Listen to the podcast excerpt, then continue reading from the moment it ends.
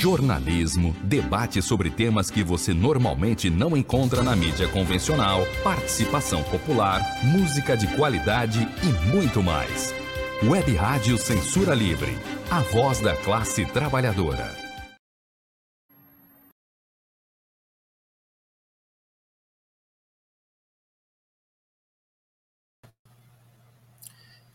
Boa tarde, e já me adiantando para o boa noite a todas e todos.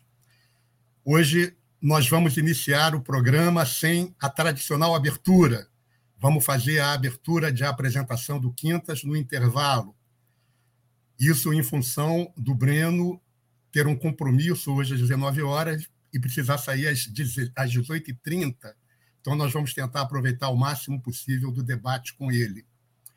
No programa de hoje, nós temos, além do Breno, que é jornalista, editor do programa Ópera Mundi e membro do Partido dos Trabalhadores, embora não esteja nesse programa representando o PT, nós temos Ciro Garcia, que é dirigente do PSTU, membro de base da Central Sindical CSP com Lutas e historiador.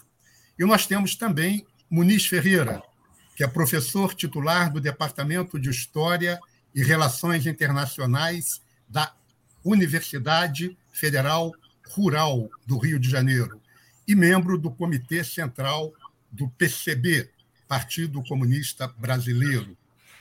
Eu sou Júlio Santos, do Centro Cultural Otávio Brandão, e vou conduzir o programa de hoje. Sejam bem-vindos todos. Conforme combinado, Cada convidado terá 12 minutos para fazer a sua exposição inicial. Com 10 minutos, serão avisados pela produção do programa que utilizará um recurso do vídeo que quem estiver assistindo pelo YouTube, Facebook ou Instagram pode acompanhar. Quem estiver com a palavra deixará de ter o monopólio da tela grande e passará a dividi-la com todos os participantes.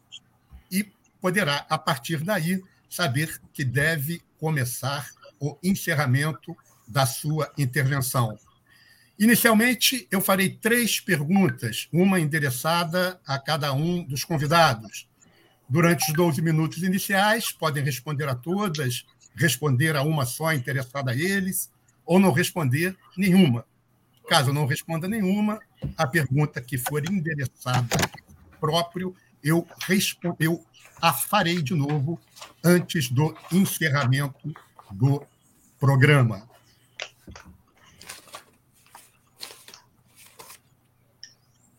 Eu vou começar é, a pergunta dirigida para o Breno, antes fundamentando a pergunta.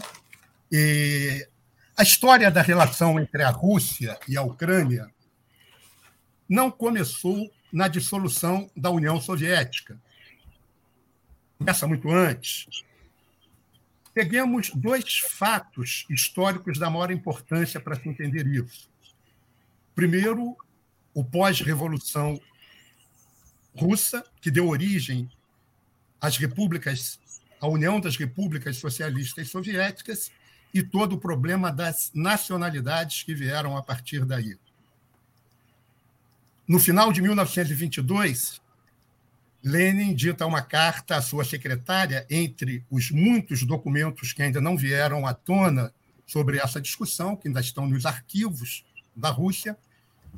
Nós temos entre eles uma carta que foi pública, é, endereçada à sua secretária em 30 e 31 de dezembro de, de 1922.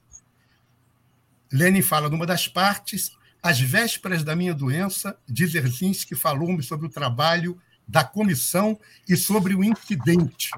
E isso me atingiu com muita força. Lenin se refere à comissão que foi a Geórgia, ele falava aqui do problema da nacionalidade da Geórgia, que era comum a todas as nacionalidades, e mostrava uma inquietação em relação, perdão, em relação aos princípios do internacionalismo proletário dentro da União das Repúblicas Socialistas Soviéticas. Atenção para a questão subjetiva. Ele fala às vésperas da minha doença. Dzerzhinsky falou-me sobre o trabalho da comissão e sobre o incidente. E isso me atingiu com muita força. como se o próprio relato de Dzerzhinsky tivesse ajudado na sua doença. Mais adiante na mesma carta, ele fala é necessário distinguir entre o nacionalismo da nação opressora e o da nação oprimida, o nacionalismo da nação grande e o da nação pequena. Depois, mais contundente, ele diz: em tais condições, é muito natural que a liberdade de sair da União, que fazia parte da Constituição Soviética, com o qual nós nos legitimamos, se revelará um documento vazio, incapaz de defender as outras nacionalidades da Rússia. Da invasão daquele homem genuinamente russo, do chauvinista grão-russo, enfim, do patife e opressor que constitui o típico burocrata russo.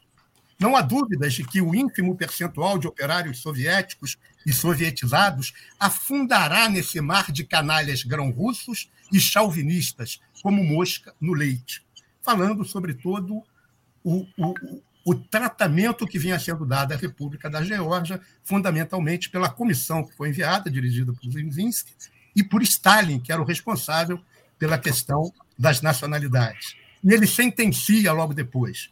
Penso que desempenham aí um funesto papel a precipitação e o fervor burocratista de Stalin, bem como sua exasperação contra o tão propalado social nacionalismo, que é como Stalin se referia à questão das nacionalidades, aos que defendiam a questão é, democrática do direito é, à da, da, autodeterminação. Bom, é, depois, o segundo fato histórico que eu me referiria é, você conhece bem, Breno, o Holodomor, é, no final, início da década de 30, 32, 33, é, não vou me estender sobre isso, a fome é, brutal que se abateu sobre a Ucrânia, fruto da política né, burocrática de centralização dos grãos né, e das metas estabelecidas né, para a produção é, é, por cada camponês, grupo de camponeses. É, há um filme chamado A Sombra de Stalin, que quem não conhece, para começar a conhecer é, o fato, poderia ver e depois, obviamente, se debruçar sobre a leitura para poder é, fazer uma análise mais crítica.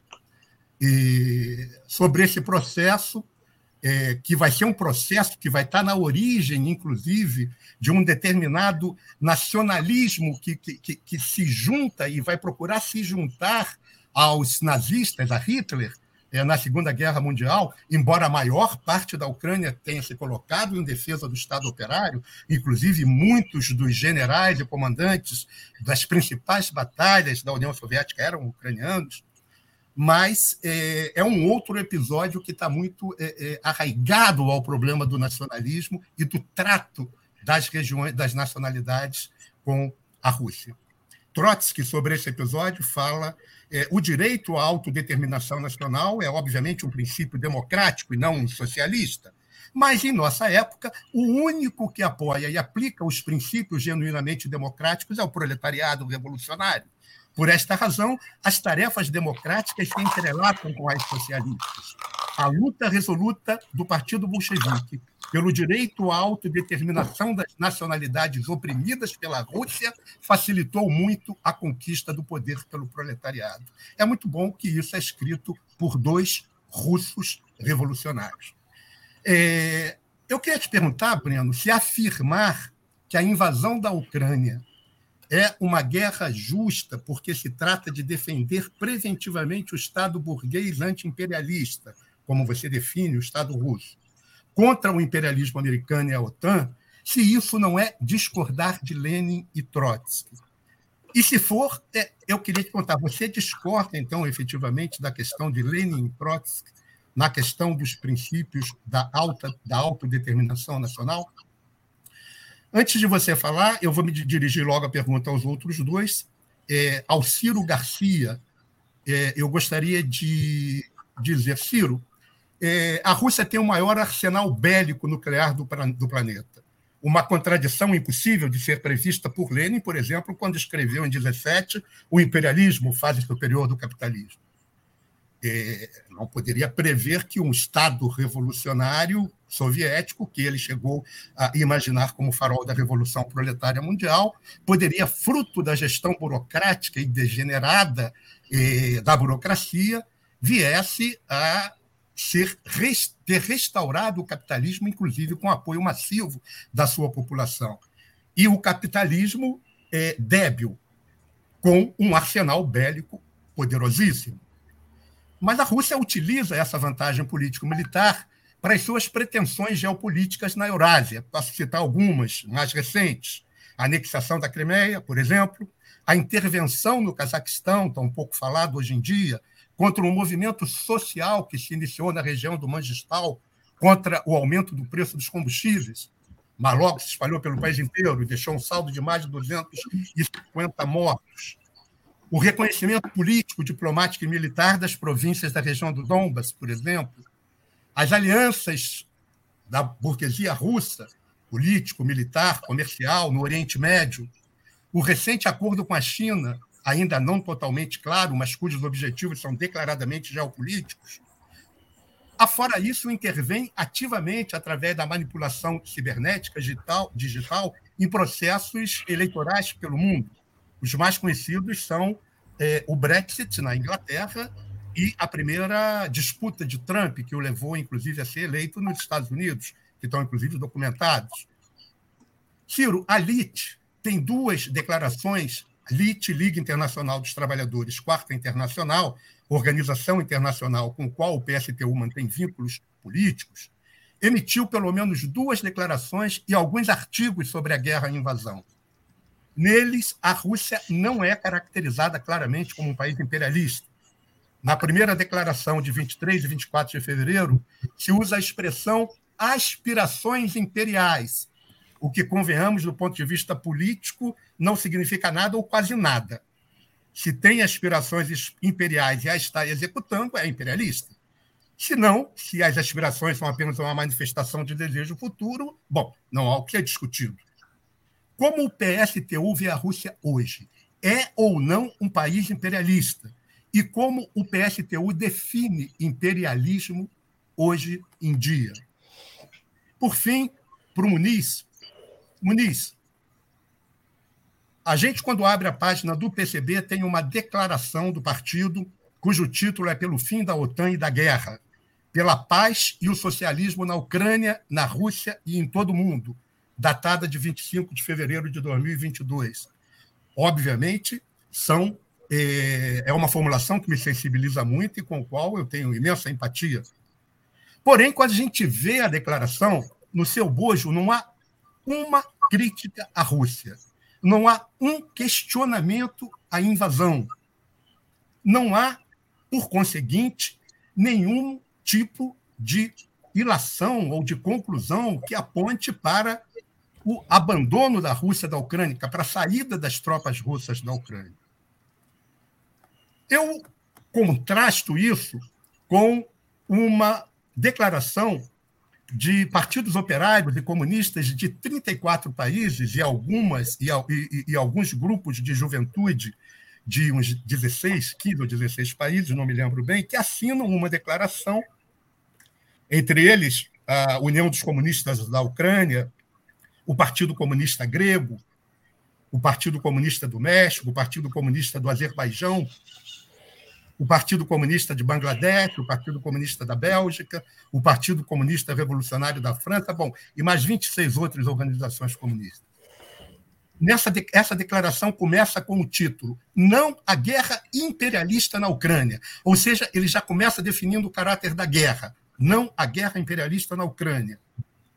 E no ponto 4 dessa declaração se diz: a decisão da Federação Russa de reconhecer inicialmente a independência das chamadas repúblicas populares em Donbass e depois proceder uma intervenção militar que acontece sob o pretexto da autodefesa da Rússia, a desmilitarização e a desfascistização da Ucrânia não foi feita para proteger o povo da região ou a paz, mas sim para promover os interesses dos monopólios russos no território ucraniano e sua feroz competição com os monopólios ocidentais.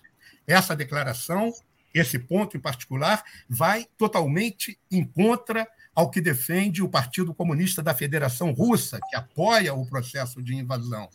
Eu pergunto, qual a posição do PCB, já que essa declaração se encontra também na página do PCB, não de capa, mas se encontra depois nas páginas, na página da, é, da web do PCB.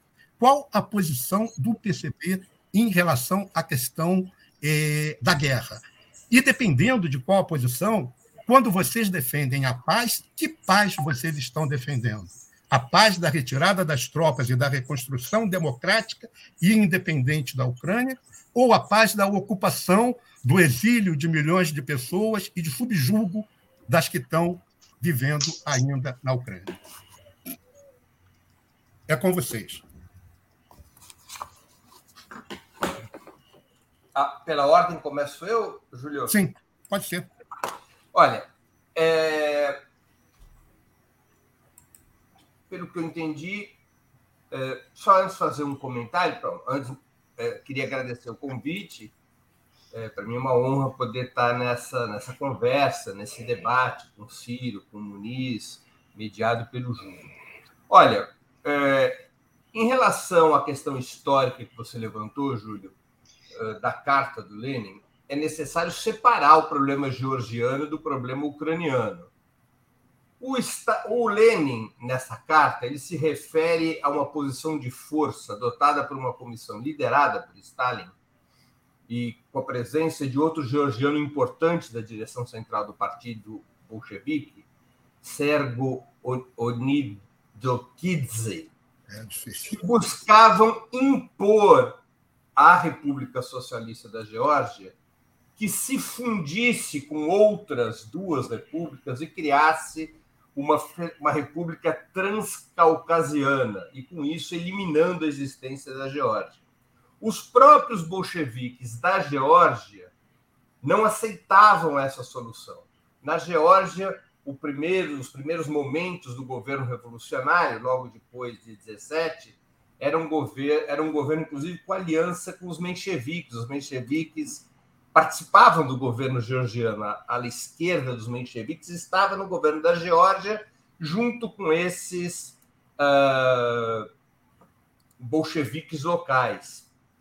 E a comissão liderada pelo Stalin buscou, pela força e não pelo convencimento, impor a tese da Federação Transcaucasiana. Isso gerou uma tremenda crise na Geórgia. É uma situação diferente da Ucrânia. Na Ucrânia, é, havia, por parte dos bolcheviques, uma dúvida sobre o que fazer, sobre a aliança constituir. Na, na Ucrânia, tinham bastante força, além dos próprios bolcheviques, e de vários outros grupos com inserção nacional é, no Império Russo pré-revolucionário, havia tinha uma certa força o anarquismo e o nacionalismo ucraniano. A Ucrânia é, não existia como como estado, não é? Ela era uma região sem um estado, embora ela tivesse uma tradição antiga, uh, linguística, cultural, que tem a ver com o surgimento da, do próprio Império Russo. Quer dizer, a Rússia tal como a gente a conhece nos tempos modernos, ela é a Rússia de Kiev. Né? O primeiro momento de, de existência da Rússia é em Kiev, não é Moscou. Moscou vai assumir a proeminência na formação do Império Russo depois. Então havia um nacionalismo ucraniano e havia as forças anarquistas. Ali na Ucrânia, quando se constitui a República Socialista da Ucrânia, os bolcheviques optam por uma aliança com os nacionalistas e não com os anarquistas. Inclusive, durante a Guerra Civil, os anarquistas chegariam a lutar do lado dos russos brancos, do exército contra-revolucionário. É? O exército de Makhno fica conhecido nesse período. Os bolcheviques fazem uma aliança com o nacionalismo russo e, para fazer essa aliança, dão uma série de garantias sobre a independência do Estado ucraniano, não apenas aquilo que era um direito estabelecido pela própria Constituição da União Soviética em 1922, que era o direito à separação, mas dão à República Socialista da Ucrânia a possibilidade de cultivar seu próprio idioma, sua própria cultura, resgatar sua tradição cultural, a manter a sua própria estrutura parlamentar durante um certo durante alguns anos foi permitido que a Rada, o parlamento ucraniano existisse, o parlamento nacionalista ucraniano existisse. Enfim, foram feitos uma série de acordos, uma série de concessões, uma série de, de pactos para que esses nacionalistas estivessem junto com os bolcheviques especialmente durante a Guerra Civil. Lembremos sempre que a Ucrânia é uma porta de acesso do Ocidente, era uma porta de acesso do Ocidente em direção à União Soviética. E, portanto, salvaguardar essa porta dos exércitos invasores que apoiaram os russos brancos era essencial. Lembremos que durante a Guerra Civil, 14 exércitos estrangeiros lutaram ao lado da contra-revolução. Tá? Então, são situações diferentes. São situações diferentes. A crítica do Lenin se refere ao problema georgiano, que não possui uma conexão temática com o tema ucraniano, nem envolve o Stalin. O tema ucraniano envolveria outros personagens. É, há, inclusive, uma carta do Stalin curiosa dos anos 40 que diz: Eu entendo quase todas as repúblicas da União Soviética mas eu sou incapaz de entender os ucranianos. A, a, a Geórgia, os georgianos e os ucranianos não eram exatamente harmônicos culturalmente politicamente entre é, o problema do Holodomor. Temos que separar o joio do trigo nessa questão. O Holodomor é um nome que foi dado pelo nacionalismo ucraniano por uma situação concreta que existiu na Ucrânia ali entre 1932 e 1933. Um pouquinho mais, até o início de 1934, que é a chamada Grande Fome. O Holodomor é a Grande Fome. Segundo a versão do nacionalismo de direita da Ucrânia, que se opõe à União, passa a se opor à União Soviética a partir da coletivização forçada do campo, a partir da privatização do campo e da industrialização acelerada, é, o Holodomor tinha sido uma fome induzida, ou seja, para derrotar a suposta resistência ucraniana à política da industrialização acelerada adotada pelo Partido Bolchevique a partir de 1929 e a coletização do campo, já vou me referir um pouco mais a esses temas, é, para quebrar essa resistência ucraniana, supostamente a União Soviética teria engendrado, sob a liderança do Stalin, uma situação de desabastecimento na Ucrânia para que a fome proliferasse por essa república socialista e fosse mais fácil quebrar a sua resistência ao governo de Moscou. Essa é a tese dessa, da direita nacionalista ucraniana que se separa do processo revolucionário a partir de final dos anos 20, início dos anos 30. Como disse, tinham sido aliados dos bolcheviques durante a Guerra Civil, e depois um setor importante desse nacionalismo vai se descolando é, da, da, do Partido Bolchevique e vai assumindo uma clara posição antissoviética, que, cujo auge seria na Segunda Guerra Mundial, quando Stepan Bandera líder desses nacionalistas, que estava preso. É, ele, é, ele sai da cadeia e faz um acordo com o nazismo, cria o Estado ucraniano independente, que se alia a Berlim, se alia a Hitler, para combater o Exército Vermelho. Então, parte relevante do nacionalismo ucraniano, ele faz um acordo com o nazismo e engendraria um nacionalismo de tipo neonazista, uh, a partir de então. Há uma outra explicação para o Holodomor, de que realmente houve uma situação de fome em proporções bastante menores daquelas, daquela que é pintada pelo antissovietismo, daquela que é pintada eh, pela literatura ocidental, dos países capitalistas, pela literatura burguesa, que é pintada pelo nacionalismo ucraniano, que é pintada pelos críticos da União Soviética, incluindo setores de esquerda, além de ser em proporções bem menores, ela tinha sido uma contingência daquele período da chamada coletização forçada e da industrialização acelerada. Só para esclarecer melhor o nosso público, a coletização forçada foi uma política em relação com uma nova reforma agrária, na qual toda a propriedade do campo passou para o controle direto do Estado, quebrando a estrutura de propriedade e de uso da terra que havia sido estabelecido logo depois da Revolução, com a NEP, em 1921, que permitia aos camponeses uh, vender no mercado sua própria produção e estabelecer seus próprios preços. Com isso, se recupera a agricultura nos anos 20, na medida em que se estabelece uma liberdade mercantil para o campesinato produzir, mas no final dos anos 20, sequioso, sequiosos por eh, desenvolver aceleradamente a indústria da União Soviética, que marchava em passos mais lentos do que o necessário eh, naquele momento, já num cenário internacional muito complicado,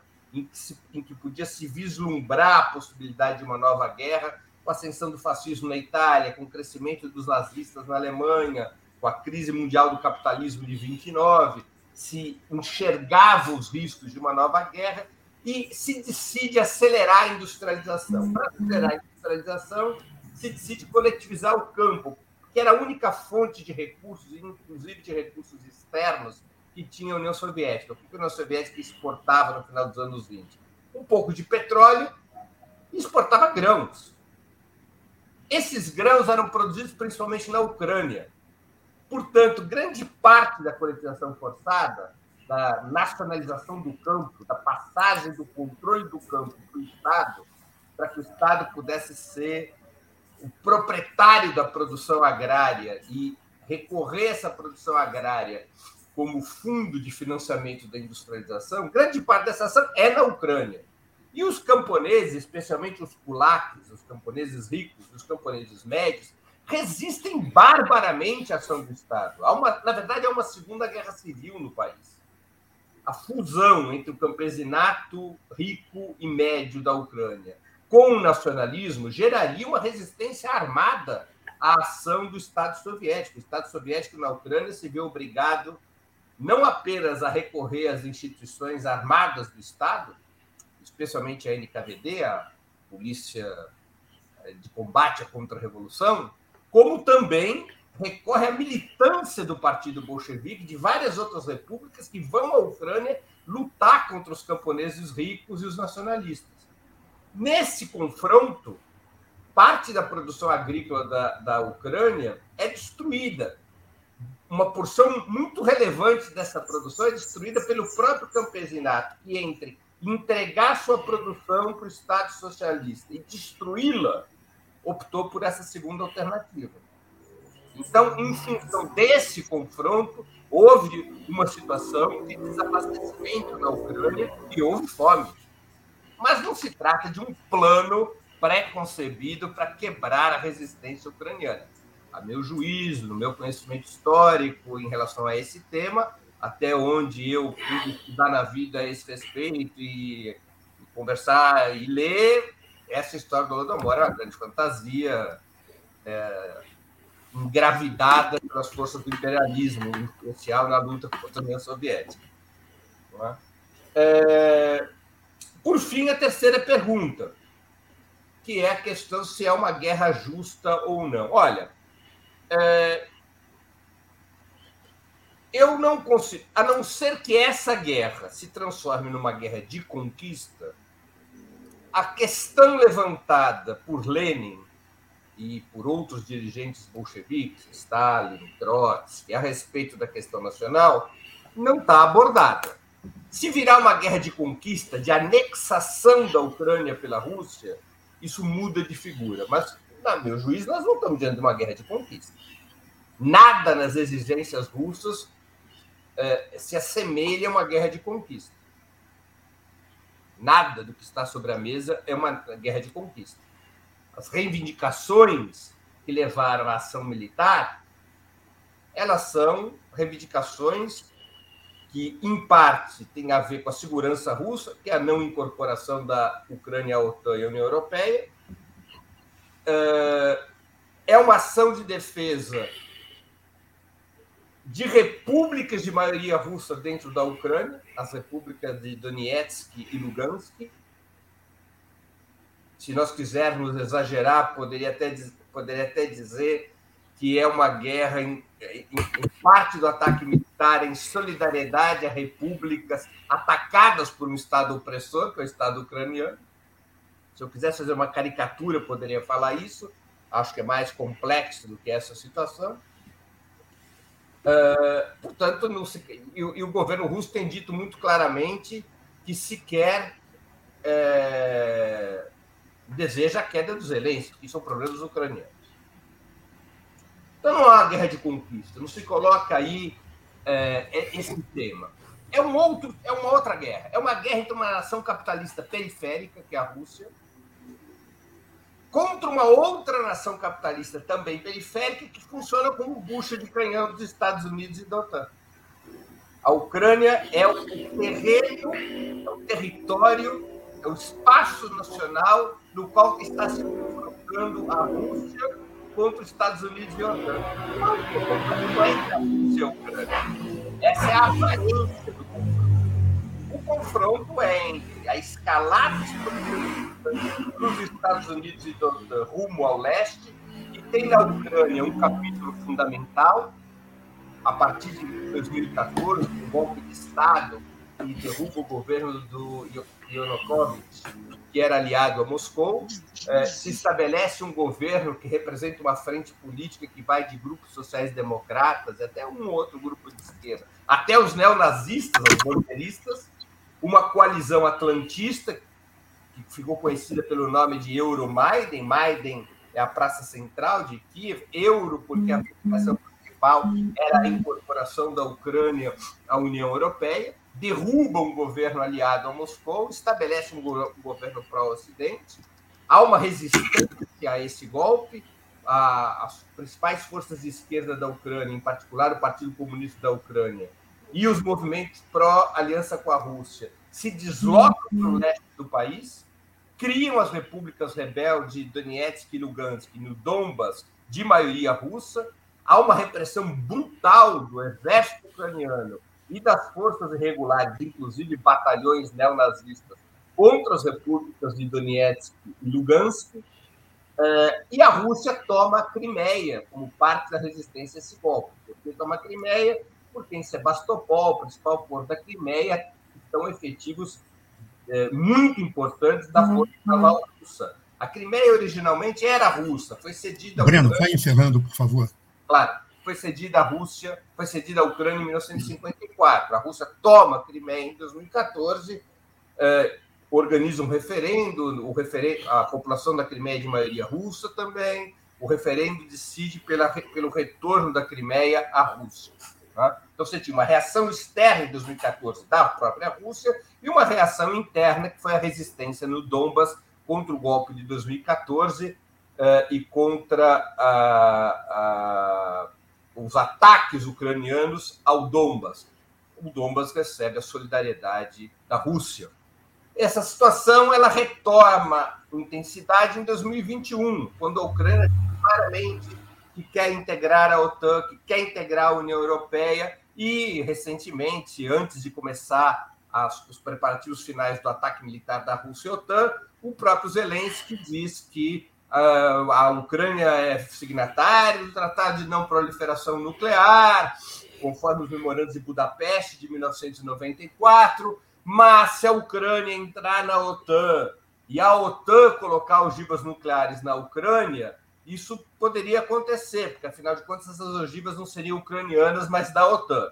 Isso leva essa, essa perspectiva, da, essa, essa escalada expansionista da OTAN dos Estados Unidos no território ucraniano, acende todos os alertas em Moscou em relação à sua própria segurança, a política do imperialismo em relação à Rússia desde o final dos anos 90 não é de integrá-la ao sistema imperialista, é uma política de fragmentar, enfraquecer e dividir a Rússia restaurada ao capitalismo, e é, é desfechado por Putin um ataque militar. Não é uma guerra de conquista ou uma guerra de controle é, do Estado, mas uma guerra para forçar a Ucrânia a aceitar pelas armas o que não era aceito pela via diplomática. Não considero, portanto, que seja uma guerra de conquista ou de agressão. É um ato ilegal, rompe com o direito internacional. Não que o direito internacional fosse uma virgem imaculada. O direito internacional é, é destroçado pelos Estados Unidos praticamente a partir do primeiro dia em que foi criada a ONU. É, né? e, e concluo aqui para afirmar que nessas condições, é, embora seja ilegal, à luz do direito internacional, eu considero que o ataque militar de Putin à Ucrânia é uma guerra justa, uma guerra defensiva contra um país que aceitou, ao menos provisoriamente, servir como bucha de canhão dos Estados Unidos e da OTAN. Ok, eu fui super generoso com o Breno, falou quase 20 minutos, porque ele vai sair mais cedo, ele vai ficar uma hora é, longe do debate conosco. Mas é, eu peço que os demais é, tentem se ater aos 12 minutos para poder aproveitar ainda, antes da saída do Breno, alguma rodada de, de papo. Tá? É, e lembrando, sempre que abrir as quatro caixinhas na tela, é porque o tempo está concluindo, o pessoal fechando. Tá bem? Vamos lá, Ciro Garcia. Pela ordem alfabética. Ok, bom, eu primeiro queria agradecer né, aos companheiros do Centro Cultural Otávio Brandão, né, com o Julião, toda a galera aí, o convite. É, saudar aí o Breno, o Muniz, né, que esse debate é um debate muito importante para a classe trabalhadora, não só aqui no nosso país, mas no mundo, né? É, e eu acho que nada melhor do que um debate democrático, com visões divergentes, para que a gente possa, inclusive, né, estabelecer qual a política mais justa né, a ser implementada pela classe trabalhadora nesse momento, não só aqui no nosso país, mas no mundo. Né? Bom, é, é, óbvio que eu tenho uma série de divergências né, colocadas em relação a questões, algumas colocadas pelo Breno, que eu vou procurar desenvolver ao longo aqui da minha fala, mas eu quero começar pela pergunta, né? Que foi colocada pelo Júlio, sobre a questão se a Rússia é ou não um país imperialista e o que, que é o imperialismo para nós do PSTU, para a Liga Internacional dos Trabalhadores hoje. Bom, então eu quero começar afirmando categoricamente que é, a Rússia não é um país imperialista. Esse não é um conflito interimperialista, é um conflito interburguês. São dois polos burgueses e ambos contra-revolucionários. Né? De um lado, você tem a Rússia, diferentemente do que fala o Breno, na minha opinião, exercendo sim uma guerra de ocupação, de invasão de um território, de um país, não é só uma questão de ilegalidade. Né? É uma guerra de ocupação. O objetivo do, do Putin, no primeiro momento, e nem sei, eu acho que ainda continua sendo, é de rendição total, inclusive mudança de regime, de governo, de regime na, na Ucrânia, mas foi surpreendido né, com a heróica resistência do povo ucraniano. Aquilo que ele achava que ia ser um passeio no parque acabou virando uma dor de cabeça para ele, em relação a uma série de questões que eu vou abordar mais tarde. Né? E, por outro lado, né, a gente aí sim tem né, um bloco contra um, um polo contra-revolucionário encabeçado pelo imperialismo norte-americano, esse sim, um, um, um, imperialismo, junto com outros imperialistas, né? aliás, com a União Europeia, todos aqueles que estão na OTAN, né? e que efetivamente é, fazem parte né, desse cenário da guerra, desse conflito geopolítico, ao quererem estender esse polo contra-revolucionária encabeçado pelos Estados Unidos, estender né, a sua presença pelo leste europeu, né, onde já está presente em vários países e existe né, essa preocupação corretamente colocada pelo Breno em relação à Rússia, disso chegar né, a, a você ter tropas da, da OTAN na Ucrânia, que é ali é, do lado da Rússia e, e aquilo que ele falou, é, dependendo da, mísseis, né, com ogivas nucleares e tal, está a alguns quilômetros é, da, da Rússia e a alguns minutos de Moscou. Então, essa preocupação de, de Moscou, é claro que é uma preocupação justa, né, no sentido da sua, da, da sua defesa. Mas o que nós estamos assistindo né, é uma guerra de ocupação de um país né, que é um país capitalista periférico, dependente, mas com uma contradição, que é o fato de que a Rússia herdou, né, do, como espólio da extinta União Soviética, o segundo maior é, exército do mundo, em termos de armamentos, e do ponto de e, e, também a própria questão do arsenal nuclear.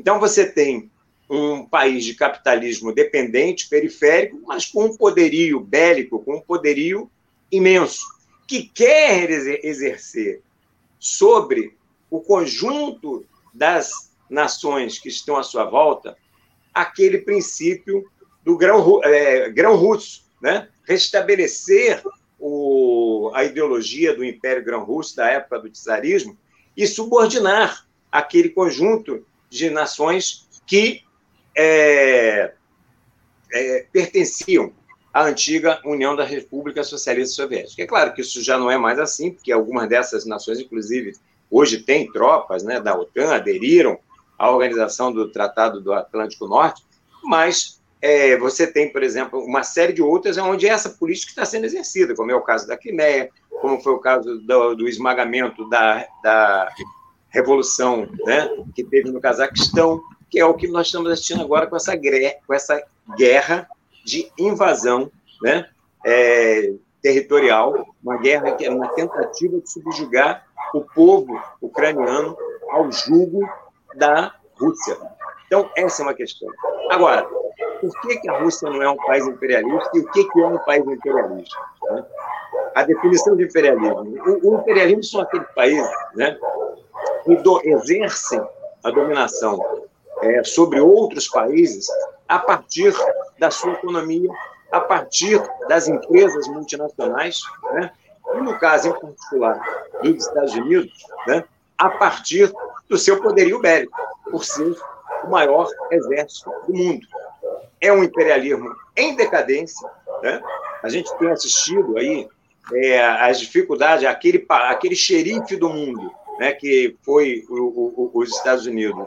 Hoje não é mais assim. Né? É, a gente acabou de ver, por exemplo, o vexame que foi a retirada do, do norte-americana lá do Afeganistão, né, com o, o Talibã reassumindo o poder. É, mas os Estados Unidos continua sendo o principal país imperialista do mundo, inclusive exercendo uma função eh, de dominação sobre os outros imperialistas. Por exemplo, os países imperialistas da Europa, né, da União Europeia, que não tem, inclusive, como se contrapor aos Estados Unidos dentro da própria que, que é a direção majoritária e, e, e que é a, a direção da, da OTAN. Então, é, é claro, por exemplo, que essa guerra que nós estamos assistindo tem até propiciado algumas mudanças. Né?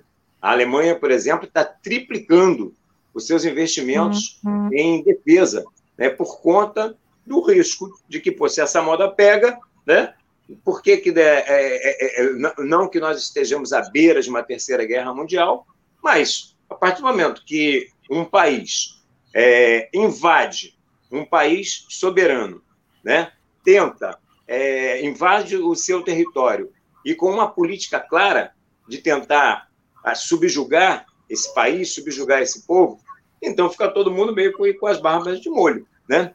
Mas é, daí a você então, isso é um imperialismo, né? essa dominação econômica, militar, e que não é para nada a situação da Rússia.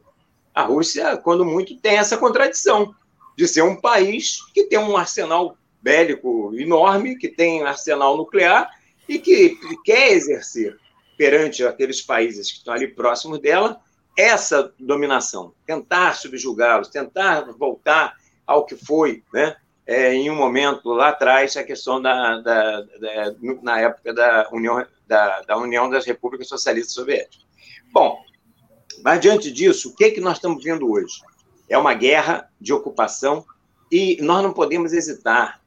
Ela não tem nada de justa. Se, por um lado, é justo o sentimento de defesa da Rússia em relação à, à, à tentativa de ampliação de seus domínios da OTAN, e é absolutamente legítimo esse sentimento de defesa, ele não pode se dar através de uma guerra, de uma ação, de uma nação que é o segundo maior exército do mundo, com uma nação em condições completamente desiguais, completamente desiguais, né? onde é uma, uma invasão absolutamente é, desproporcional em termos de forças, mas que encontrou uma resistência enorme. Hoje, quando o Breno fala que ah, o Putin nem está mais falando em mudança de governo, não está nem mais preocupado com Zelensky, vírgula, hoje, porque lá no início ele falava, inclusive, é, fazia um estímulo às Forças Armadas ucranianas de darem um golpe que ficaria mais fácil para deporem o, o, o Vladimir é, para que ficasse mais fácil essa, essa questão. Hoje, o que acontece é o seguinte: os cálculos do Putin estão dando errado. Quando o Putin começa a falar: não, não nem mais preocupado com isso, o Vladimir pode ficar lá na dele, entendeu? O Zelensky pode ficar na dele. A minha questão aqui é um compromisso de que não tem OTAN e não vai e a Ucrânia não vai é, entrar na União Europeia, né? Vai ter uma postura de, de neutralidade em relação, né, a, a, esse conflito maior geopolítico entre esses dois polos contra-revolucionários que eu mencionei. É uma mudança de postura por conta das dificuldades que o Putin vem tendo. Isso não significa que o Putin não possa é, estabelecer uma vitória militar na, na Ucrânia.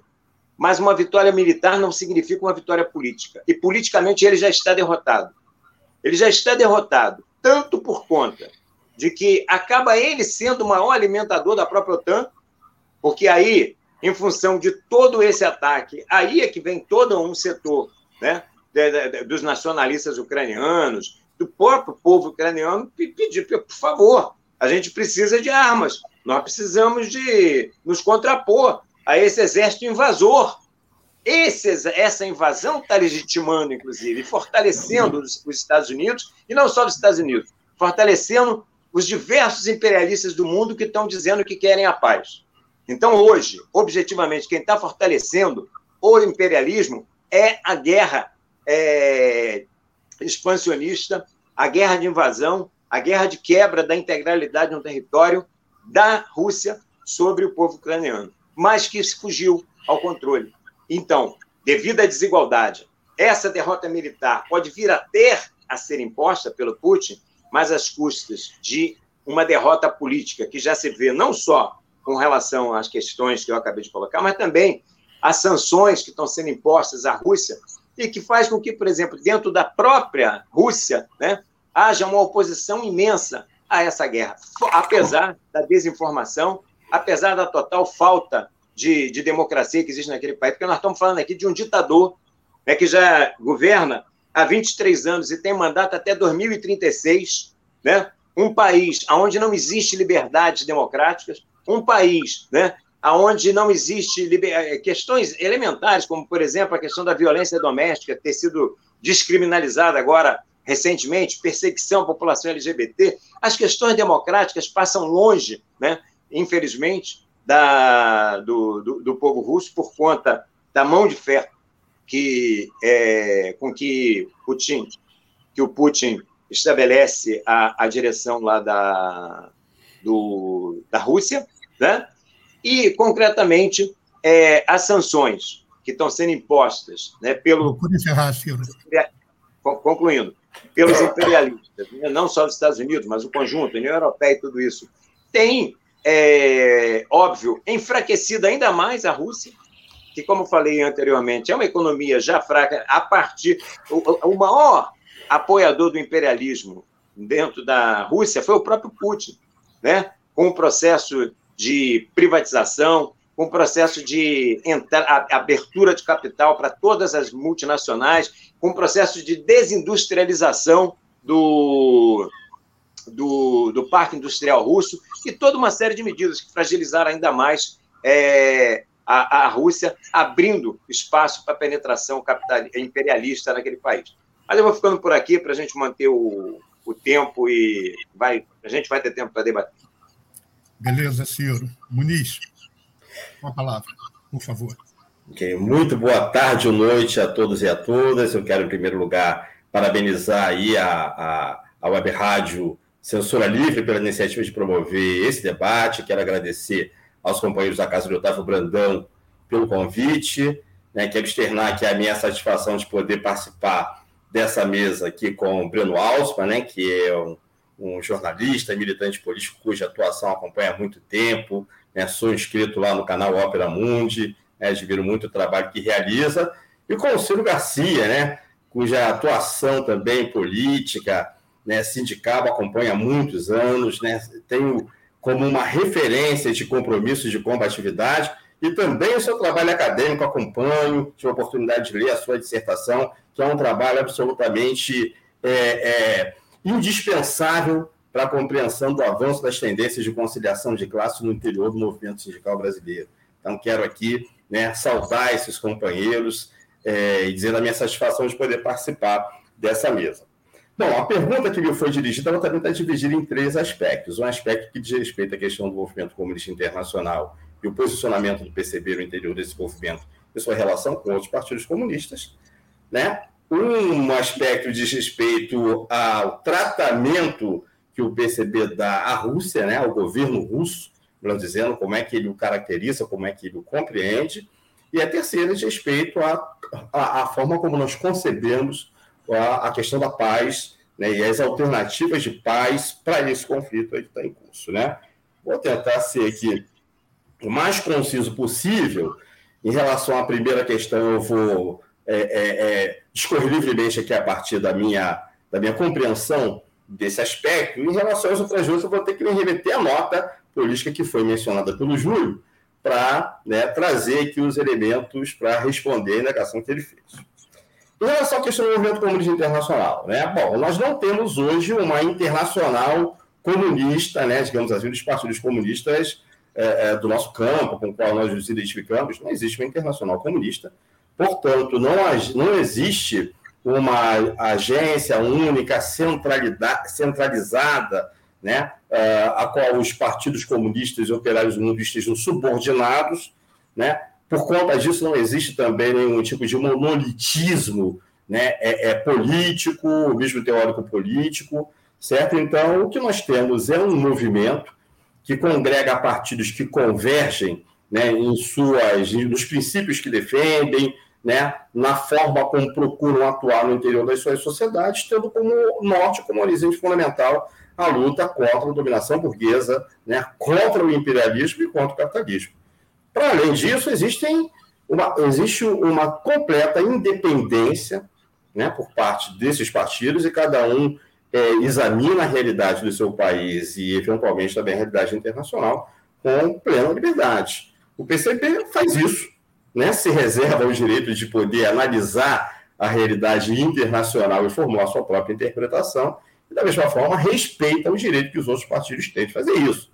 Para que se tenha uma ideia de como não existe hoje um monolitismo, nem um centro dirigente único para esse movimento, né? diferentemente do passado, hoje aceita-se que em alguns países existam mais de um, de um partido comunista reconhecido. Né? É, portanto, é, se existem eventuais diferenças, se existem é, é eventuais nuances de, de compreensão, de interpretação né, de, dos, dos processos, dos acontecimentos da vida internacional entre diferentes partidos comunistas, isso é uma uh, decorrência dessa forma como o movimento comunista internacional se organiza hoje. Então, o nosso posicionamento em relação aos outros partidos comunistas do mundo não é de seguidismo. Nós não somos uma seção brasileira de nenhum organismo internacional e de nenhum outro partido comunista. Nossa, nossa relação com ele se faz sobre a base da solidariedade internacionalista, tendo como horizonte, volto a dizer, a luta contra a dominação burguesa, contra o capitalismo, contra o imperialismo. Certo? Bom, Júlio Guindag, em relação ao posicionamento do PCB em face do governo russo, e me cobra um, um, eventual silêncio que a nota política tirada pelo partido sobre o conflito teria em relação à Rússia. Júlio, sou obrigado a discordar de você e vou ter que recorrer à nota aqui, vou ter que fazer a leitura dos parágrafos da nota em que a Rússia é caracterizada no nosso documento. Então, aqui no sétimo parágrafo, diz, diz o seguinte: a Rússia de hoje não é a antiga União Soviética Socialista, cujo fim pôs por terra as muitas e profundas conquistas dos trabalhadores soviéticos. A Rússia é hoje um país capitalista, cujo governo atual tem pretensões expansionistas e exerce forte repressão interna aos movimentos dos trabalhadores. Né? Então, nós temos aqui uma caracterização dessa Rússia putinista, né, que está aí. Assim como também caracteriza a Ucrânia, certo? A Ucrânia, após a extinção da União Soviética, se desindustrializou e viu um quadro de, de pobreza crescente, sua economia se baseia em grandes grupos privados oligopolistas e seu governo atual tem viés neofascista que incentiva um sentimento nacionalista anti-Rússia. O governo atual de Zelensky é sucessor da derrubada em 2014 por um golpe de inspiração fascista do presidente Yanukovych, que buscava fortalecer os laços políticos e econômicos com a Rússia, etc., etc., né? Aí fala aqui dos grupos é, fascistas ativos do país, da discriminação da população russa, né, das incursões militares organizadas pelo governo da Ucrânia contra a população insurreta lá da, da região do Donbass, certo? Então, o documento ele não silencia e não se omite em relação à caracterização do governo da Rússia e tampouco do, do governo da Ucrânia. Evidentemente que numa nota política, essa caracterização é feita de forma liminar, de forma profundamente sintética e muitos outros aspectos, muitos outros elementos que inclusive foram trazidos aqui, claro que de forma divergente aqui, tanto pelo, pelo Breno Altman quanto pelo Ciro Garcia, né, evidentemente né, precisariam ser contemplados, precisariam ser considerados, e se eu tiver tempo aqui no curso do nosso, do nosso debate, eu gostaria de retomar esses aspectos, retomar esses elementos de caracterização do que é esse governo russo. Mas eu adianto algumas coisas. Quando a gente fala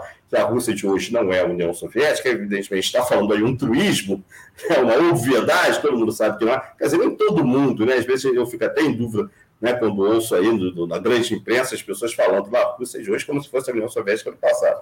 Mas é, é, é, alguns elementos, por exemplo, que caracterizam, as, digamos assim, os, as, as tendências predominantes no interior do Estado russo contemporâneo, elas têm muito mais a ver, elas, digamos assim, se comunicam muito mais diretamente com elementos do passado imperial da Rússia pré-revolucionária do que da própria União Soviética. Se eu tiver a possibilidade, eu falarei um pouco disso mais adiante, da questão do nacionalismo grão-russo, certo? Da questão, inclusive, digamos assim, desse caráter expansionista que está aqui mencionado pontualmente. Eu gostaria de poder discorrer sobre isso, mas para isso, né, se houver possibilidade mais adiante, tá?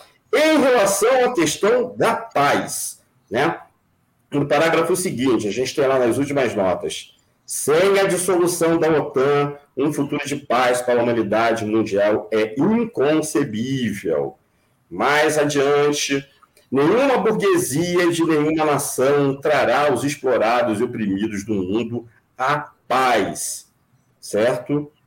E mais adiante, bom, enfim, a, a tônica é essa, está colocado aqui em linhas também muito sucintas, muito pontuais, né, que é o que é possível aqui para uma nota política, né, o, o, o, que nós pensamos em relação às possibilidades da paz. Né? A paz, ela não, não, não, não, a possibilidade da paz, ela não se apoia nem nas ações do governo russo, muito menos do governo da, da Ucrânia e seus aliados ocidentais, do imperialismo ocidental, né? Absolutamente. Eu concordo aqui com as caracterizações, tanto de Breno quanto de Ciro, de que a Rússia é um Estado burguês, né? mas ainda não imperialista, mas eu tenho aqui uma, uma colocação que eu gostaria de fazer, se tiver possibilidade, sobre. É, é, é, acho que existem, tem, é, digamos assim, tendências embrionárias de um possível desenvolvimento da Rússia no sentido imperialista, que podem se confirmar ou não. Mas sobre isso falarei numa outra ocasião, se, se, se a possibilidade surgir aqui, certo? Mas o que eu, o que, o que eu posso desdobrar, para além do, do, dos termos sintéticos em que a nota política menciona as possibilidades da paz, é colocar para além do que foi dito aqui, né? Quer dizer, é preciso, né, sem a dissolução da OTAN, não é possível imaginar uma atmosfera de paz para a Europa toda, gente. É só a gente pensar o seguinte: a OTAN, ela durante todo o período da Guerra Fria, ela não realizou nenhuma operação militar, nenhuma ação militar.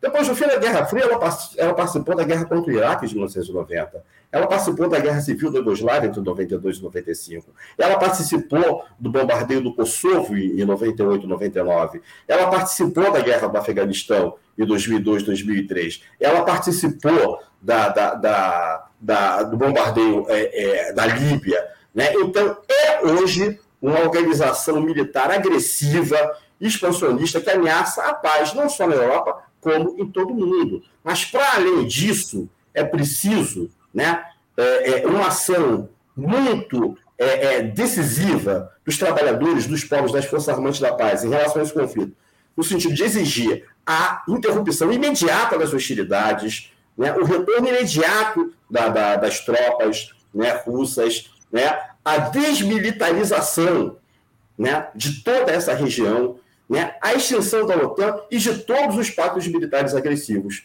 certo? Então, a, a, o que significa, em última análise, a derrota do capitalismo e do imperialismo, certo? Então, é, eu acho que o documento ele, ele coloca aqui nas suas linhas fundamentais o que, que nós entendemos como paz, evidentemente que isso pode ser esmiuçado, desenvolvido, e se tiver possibilidade aqui, eu vou tentar fazer isso, tá? Obrigado. Bom, pessoal, são 18h35 horas. É a hora que Breno é, vai precisar se ausentar. É, eu, obviamente, passaria a palavra para ele fazer algumas considerações antes de sair. É, não sei se é, Breno, não, eu não vejo nenhuma pergunta aqui na, na tela mas acho que Breno passa para as considerações finais. É, é, é, é, lamentável que Breno possa ficar tão pouco depois da sua brilhante exposição, porque eu teria muitas discussões e perguntas, essencialmente, a fazer para ele, mas vai ficar para uma outra ocasião. Claro. Ah, eu queria primeiro pedir desculpa pela minha saída pouco a francesa, é, mas hoje, quintas-feiras, eu sempre tenho um programa às sete da noite que é o programa Sub-40 lá no Opera Mundi, que eu entrevisto pessoal com menos de 40 anos. Nenhum de nós poderia ser entrevistado, nem mesmo eu, porque a gente já passou faz tempo dessa faixa. Então eu tenho que preparar o programa um pouco. A produção fica em cima de mim para não assumir compromissos a partir das 5 da tarde. É, e aí por isso que eu vou ter que sair agora. Daqui a pouquinho já começa o, o, o programa. Então a primeira coisa eu quero pedir desculpas, vai ficar para uma outra oportunidade. Eu quero apenas fazer é, uma, um repare, um comentário muito rápido. É, é diferente o conceito rigoroso que eu disse que não corresponde à situação, ao ataque da Rússia contra a Ucrânia, não é guerra de ocupação. Esse, esse termo é um termo que na literatura do direito internacional ele, ele inexiste eu disse que não se trata de uma guerra de conquista. Toda guerra é uma ocupação, uma invasão. Ela implica em violação do território alheio. O que eu estou dizendo é que não se trata de uma guerra de conquista. Guerras são classicamente aqueles movimentos militares que têm um dos dois objetivos: ou conquistar um território ou controlar o estado daquele território. Então, o que eu disse que não é uma guerra de conquista. Então, esse é o primeiro reparo que eu gostaria de fazer. E o comentário, é, embora a gente tenha várias convergências na caracterização dos países, a caracterização sobre o imperialismo, sobre a Rússia não ser um país imperialista, eu concordo totalmente com o Ciro. Nós estamos diante de um enfrentamento militar entre duas nações periféricas do capitalismo. É, eu tem uma, uma chave para ler esses acontecimentos. Eu acho que esse é o grande debate. Meu, a chave que eu utilizo é de que é progressivo qualquer movimento contra o sistema imperialista liderado pelos Estados Unidos. e é regressivo qualquer aliança com esse sistema ou seus objetivos. Eu considero que o imperialismo mudou de fase a partir de 1945. Deixaram de existir, deixou de existir puramente como um processo e como estados imperialistas autônomos, como era na Primeira Guerra Mundial e mesmo parcialmente na Segunda, para depois de 45 o imperialismo se transformar num sistema sob hegemonia eh, incontestável dos Estados Unidos. Os Estados Unidos controla a defesa do sistema imperialista, os Estados Unidos controla as instituições do sistema imperialista e os Estados Unidos controla a moeda do sistema imperialista. Os estados imperialistas todos, a partir de 45, no enfrentamento ao campo socialista e à Revolução Mundial, o sistema imperialista mudou de configuração. Os estados imperialistas todos se subordinaram a um sistema sob hegemonia dos Estados Unidos. E, na minha análise, é, a contraposição a esse sistema ou sua permanência é a grande questão dos nossos tempos, porque é este sistema imperialista liderado pelos Estados Unidos que organiza o poder mundial da burguesia. O poder da burguesia não é uma abstração, e tampouco é uma questão nacional somente. Ele se organiza internacionalmente por esse sistema. Todas as forças políticas, estados e governos, eu gostando ou não desses governos, que colidam com o sistema imperialista, estão em um movimento progressivo, embora possam ser movimentos puramente circunstanciais. Vários governos e estados foram anti-imperialistas sem serem de esquerda, sendo estados capitalistas ou até estados semifeudais. Vamos pegar o caso da República Islâmica do Irã. Ela é um atraso absoluto em termos de direitos, ela é um atraso absoluto em termos da democracia popular, operária, evidente, é um atraso sob qualquer ângulo desse ponto de vista. Mas a República Islâmica do Irã é ou não objetivamente anti-imperialista? os estados pan-árabes, que fizeram a guerra contra o Estado colonial de Israel por algumas vezes no século passado, esses estados foram ou não objetivamente anti-imperialistas, embora sejam estados capitalistas e alguns deles semi-feudais. Então, o fato de que Putin seja um nacionalista grão-russo, de que a Rússia seja capitalista, de que tenha traços de autocracia é, no regime político de Putin, embora a Ucrânia não fique nada atrás em relação a isso, com a sua perseguição implacável, sanguinária aos comunistas e à população russa de Donetsk e Lugansk. Embora tenha todas as características do Putin, a pergunta que eu me faço e a todos faço é: objetivamente, ao confrontar os interesses e a estratégia da OTAN dos Estados Unidos, Putin exerce ou não um papel anti-imperialista? um papel que pode, pode debilitar, enfraquecer e derrotar o sistema imperialista. Então, essa é a minha leitura. Eu sei que na tradição do Ciro, na tradição do trotskismo, chama-se essa leitura de campismo. Aprendi isso outro dia, Ciro. A teoria do campismo. É isso que eu defendo? A teoria do campismo.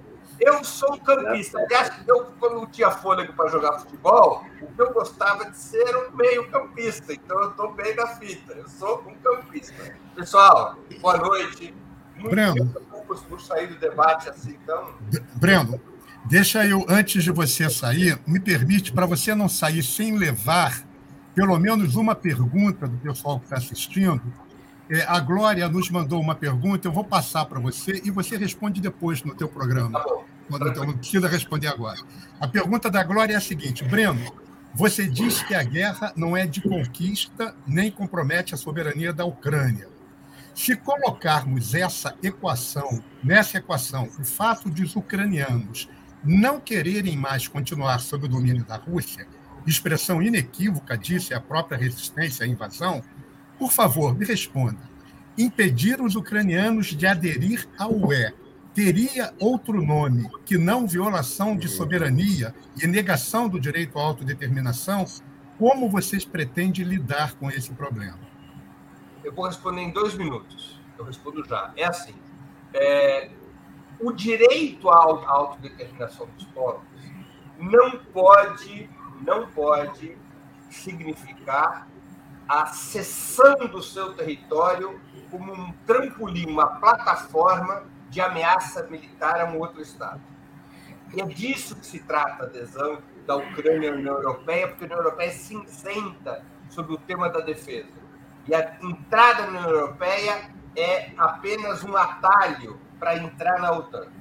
Então, o exercício da autodeterminação não representa a possibilidade da Ucrânia abrir as portas para as ogivas nucleares da OTAN. Isso não é autodeterminação.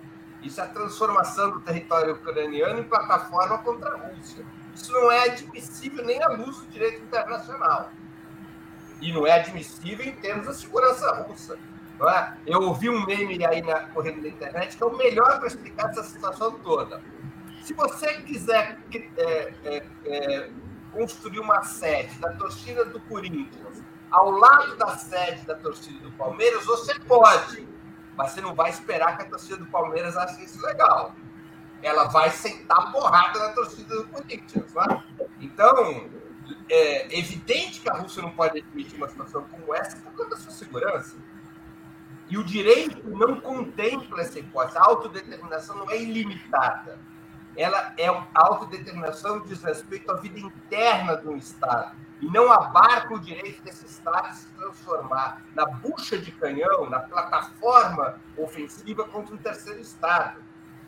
Tá? Então, essa é a resposta que eu daria. Agora eu tenho mesmo que sair, pessoal. Mil desculpas. Um grande abraço. Depois eu assisto gravado a continuidade desse debate. Abração, Muito obrigado, Breno, mais uma vez. A todos e a todas que nos assistem. Tchau, tchau. Um abraço. Então, eh, nós vamos dar uma parada agora para um intervalo da rádio, tá? E na volta a gente é, dá uma reorganizada aqui, tá bem? Ouve o, Bre... tá ouve o Ciro, ouve o Muniz, tá bom? Tá. Ele deixou uma bola quicando para mim.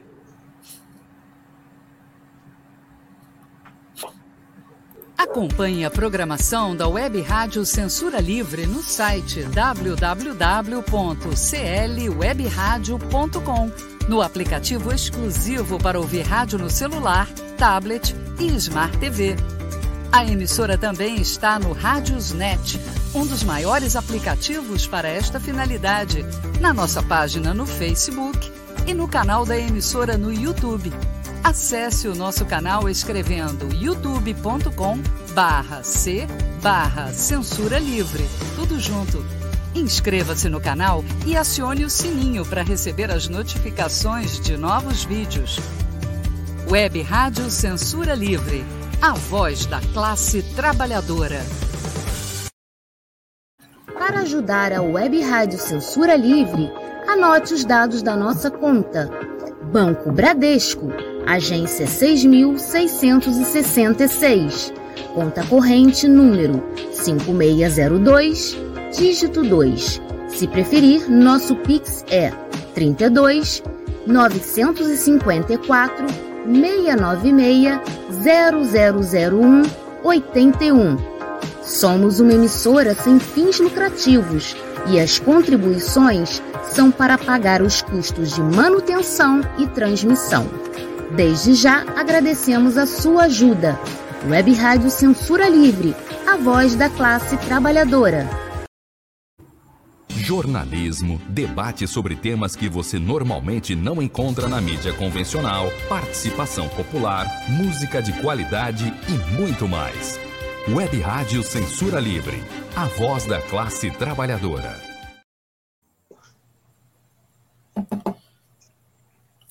Bom, pessoal, estamos de volta. Boa noite. E nós vamos fazer aqui aqueles reclames iniciais que nós é, passamos por cima. E... Esse programa,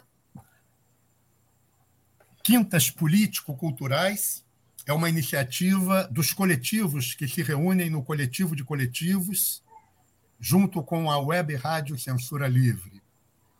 Juntos, nós fizemos uma campanha vitoriosa no início da pandemia, com a distribuição de mais de 15 mil máscaras, mais de 20 toneladas de cestas alimentícias, em regiões de favelas e periferias do Rio, São Gonçalo, Niterói, subúrbios do Rio, Zona Oeste, sempre acompanhada de ações políticas de denúncia e responsabilização dos governos federal, estadual e municipais e do sistema capitalista que eles representam.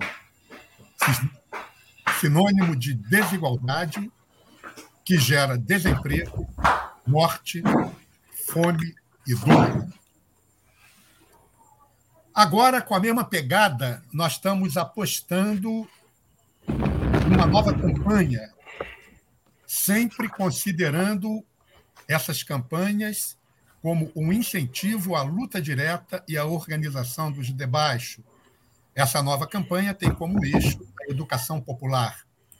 Os coletivos estão organizando propostas de educação popular que, respeitando a especificidade das regiões periféricas onde atuam, ofereçam reforço escolar, mini cursos profissionalizantes, cursos de formação em diversos segmentos, disponibilização de Wi-Fi e etc. Contribua com esse projeto para que possamos implementar a infraestrutura necessária para os cursos, ajudando na compra de cadernos, lápis, lousa, caneta, instalação de Wi-Fi e materiais para as atividades práticas dos mini cursos profissionalizantes. E a conta para contribuição é essa que aparece na telinha. Agência 6553, conta corrente 59703, dígito 7, em nome de José Manuel, CPF 794 478 487 53. Repetindo, para aqueles que estão nos acompanhando só pelo áudio, conta meia, agência 6553, conta corrente 59 703, dígito 7, em nome de José Manuel, CPF 794 478 487, dígito, dígito controle 53. Esse programa de hoje é parte de Pois não? Banco Itaú. Banco Itaú, me perdão, me perdoa, meu amigo, mas estava escrito aí na tela, Banco Itaú. Beleza. É, esse programa de hoje é parte da busca da construção de uma melhor conscientização daquilo que ocorre hoje no cenário mundial, com centro na Ucrânia, no leste europeu. Os grandes acontecimentos mundiais sempre têm repercussões nas superestruturas, sem, sejam elas objetivas ou subjetivas, com o alinhamento e realinhamento de correntes, junções, separações, é, abandono de velhas concepções que se tornam obsoletas, novas elaborações. E nós estamos vivendo um processo bastante rico que, mais do que narrativas, colocam em jogo concepções políticas de como tratar uma determinada realidade. Gostaríamos de ter aqui o um maior número de correntes de pensamentos que expressem posições diferentes ou mesmo nuances em relação ao que acontece hoje na Ucrânia. Porém, isso tornaria o programa mais cansativo e possivelmente sem permitir que nenhuma conseguisse expressar a contento suas posições. Tentando corrigir isso, o coletivo de coletivos, junto com a Web Rádio Censura Livre, iniciará em breve no Quinta Políticos e Culturais debates com as diversas correntes revolucionárias do movimento operário, do movimento popular brasileiro, entendendo como correntes revolucionárias aquelas que colocam no seu programa e na sua concepção a mudança revolucionária da sociedade capitalista. Com temas específicos, nós vamos convidar não só as correntes que já estiveram hoje aqui presentes, PCB, PSTU, mas também é, organizações de menor porte, cuja expressão nas mídias convencionais geralmente não se adequam ao espaço político, inclusive, que essas correntes representam no interior do movimento. Com isso, a gente inicia a segunda parte. É, eu vou passar a bola, como não há nenhuma pergunta de imediato, eu vou passar a bola para considerações do Ciro e do Muniz sobre essa primeira rodada de discussão. Bom, eu posso começar. Eu acho que o Breno. Eu posso, eu posso colocar uma questão a mais para vocês falarem sobre? Claro. Eu queria que você, você e o Muniz, nas considerações que vocês fizessem agora, avançassem um pouquinho e discutissem sobre a caracterização do Estado ucraniano. Muita gente diz que é um Estado fascista, que é um Estado que tem um regime fascista. É, colocam que o perigo do fascismo é um perigo real e que uma das atribuições do ataque é, da Rússia é, foi a questão da desfascistização do Estado ucraniano. Vocês podem falar sobre isso, por favor? Tranquilo. Tá bem, seis minutos, metade do tempo inicial para cada um. Tá, vamos lá. É, eu acho que o, o Breno, faz, pena que ele não está aqui, mas ele faz uma mudança né, na questão do conceito. É guerra de ocupação, ele não falou, é guerra de conquista, mas o conteúdo é exatamente o mesmo. Né? É o que o Putin está querendo fazer lá. E que, por enquanto, não está conseguindo atingir seu objetivo por questões que eu já coloquei aqui anteriormente. O Breno fala da questão da teoria dos campos, né? E que tudo aquilo que for progressivo em relação a uma luta anti-imperialista tem que ter o apoio naquelas organizações identificadas com a classe trabalhadora, né? Isso é uma herança né, que existe na esquerda do aparato contra-revolucionário stalinista, que é a teoria dos campos, que é a teoria da é, abstrai o caráter de classe dos estados, né, que são estados burgueses, e acabam confiando né, em estados burgueses que jamais vão levar até o fim a luta, nem mesmo pelas questões democráticas. Né? Como muito bem colocou aí, em algum momento, o Julião, quando falou sobre o Trotsky, falando da questão da autodeterminação. É completamente equivocado, do meu ponto de vista, o, o, a concepção do Breno de autodeterminação é uma determinação, autodeterminação, vírgula, até certo ponto? Não. É óbvio que, por exemplo, nenhum país vai querer que um país vizinho se torne uma plataforma de lançamento de mísseis de um, um, um inimigo seu.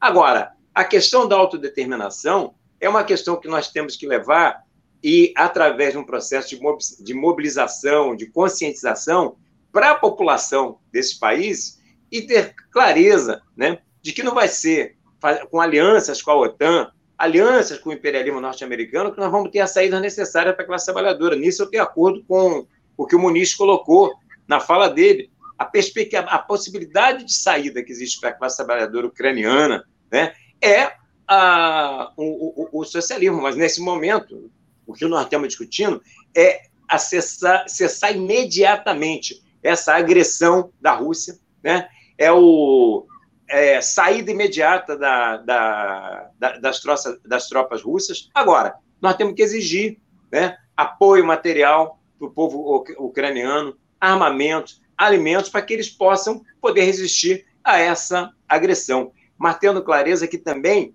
é, queremos a dissolução da OTAN. Não queremos a OTAN no leste europeu e nem em lugar nenhum.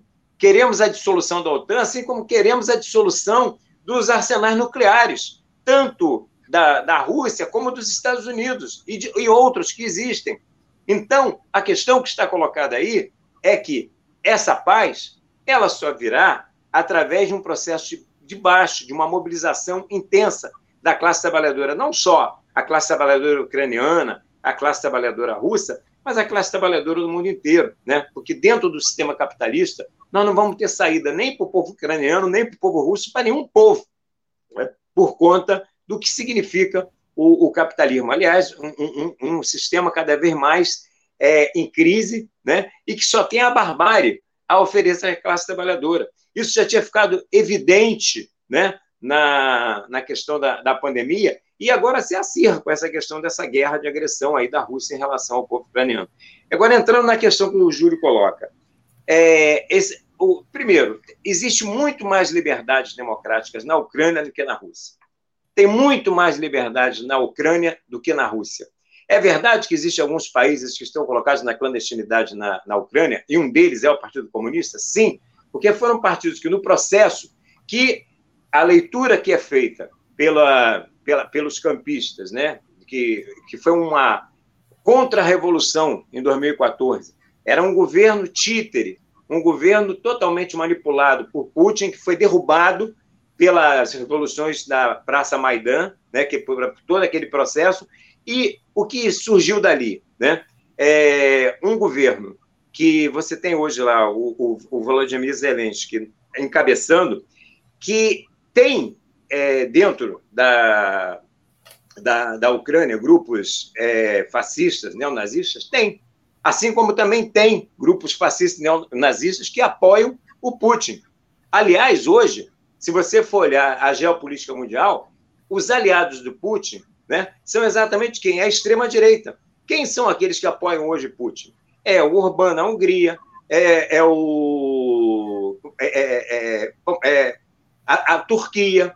É, bom, são, é, o, o, próprio Bolsonaro, né? Para não ir muito longe. O próprio Bolsonaro foi lá levar apoio e agora fica nessa posição meio de neutralidade.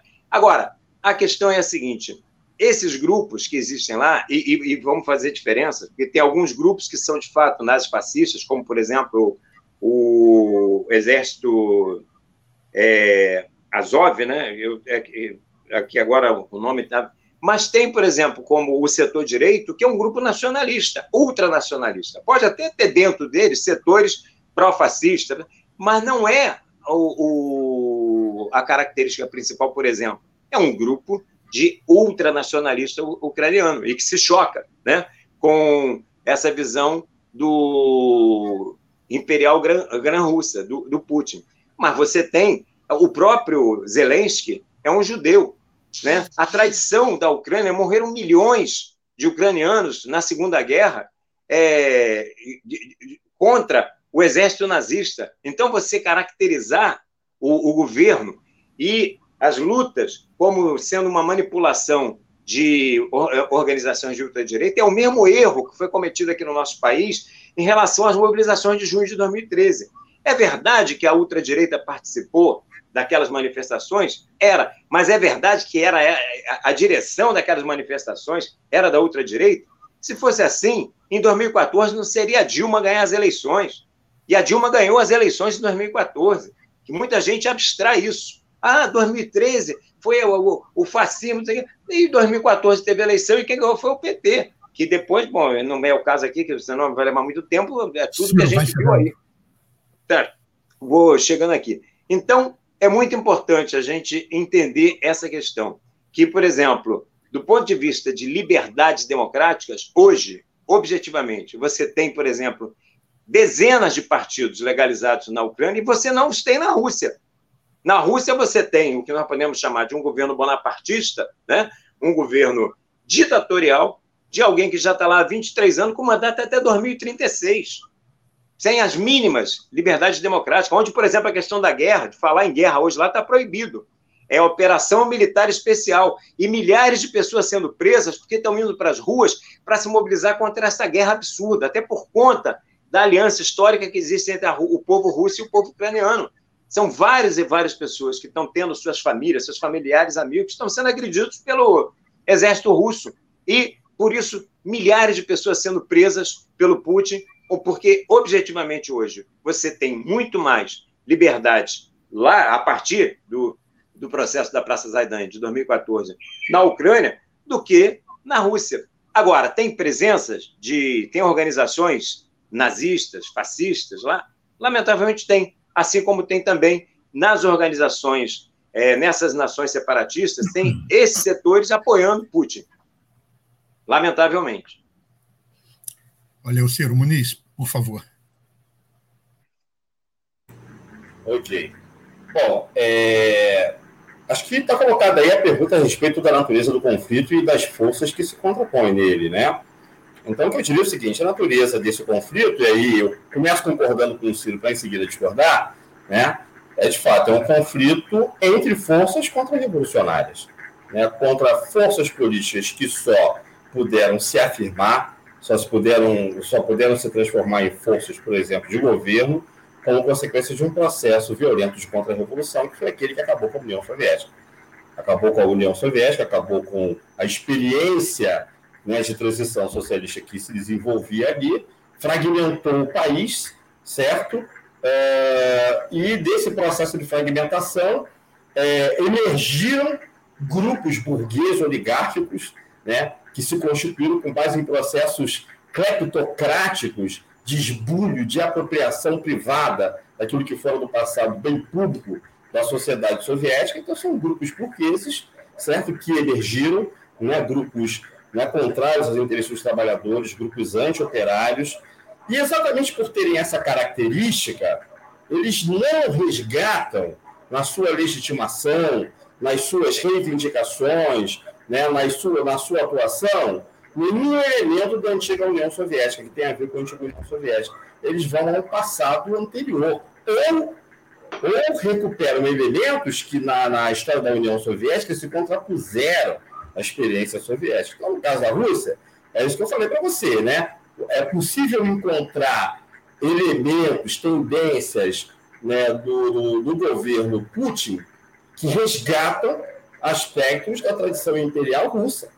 Inclusive a atuação de grupos que, podemos dizer assim, tiveram um caráter proto-fascista, como, por exemplo, aquele Stochorny, né, os Sem Negros, né, um grupo ultra-reacionário que atuava na Rússia uh, czarista na Rússia Imperial, que era o terror dos revolucionários, dos trabalhadores organizados. Existem grupos ali né, que não, não compõem, não, não se integram exatamente no governo, no, no partido do Putin, mas de forças que se aproximam dele, né, como o Partido Liberal Democrata, que apesar do nome né, é um partido de extrema direita, né, a gente tem lá pensadores como Alexander Dugin, né, que são caras que têm um pensamento que tem componentes que se aproximam é, é, do fascismo, né? E eles, de alguma maneira, fazem parte, digamos, né, a expressão dos filhos, de um campo político no interior do qual se situa aí o, o, o, o Putin. E a Ucrânia da mesma maneira, e até pior, né? Esse governo ucraniano ele é o desdobramento de uma revolução colorida, né? Revolução colorida, para mim, não teve nada a ver com 2013, teve tudo a ver com 2015 e 2016.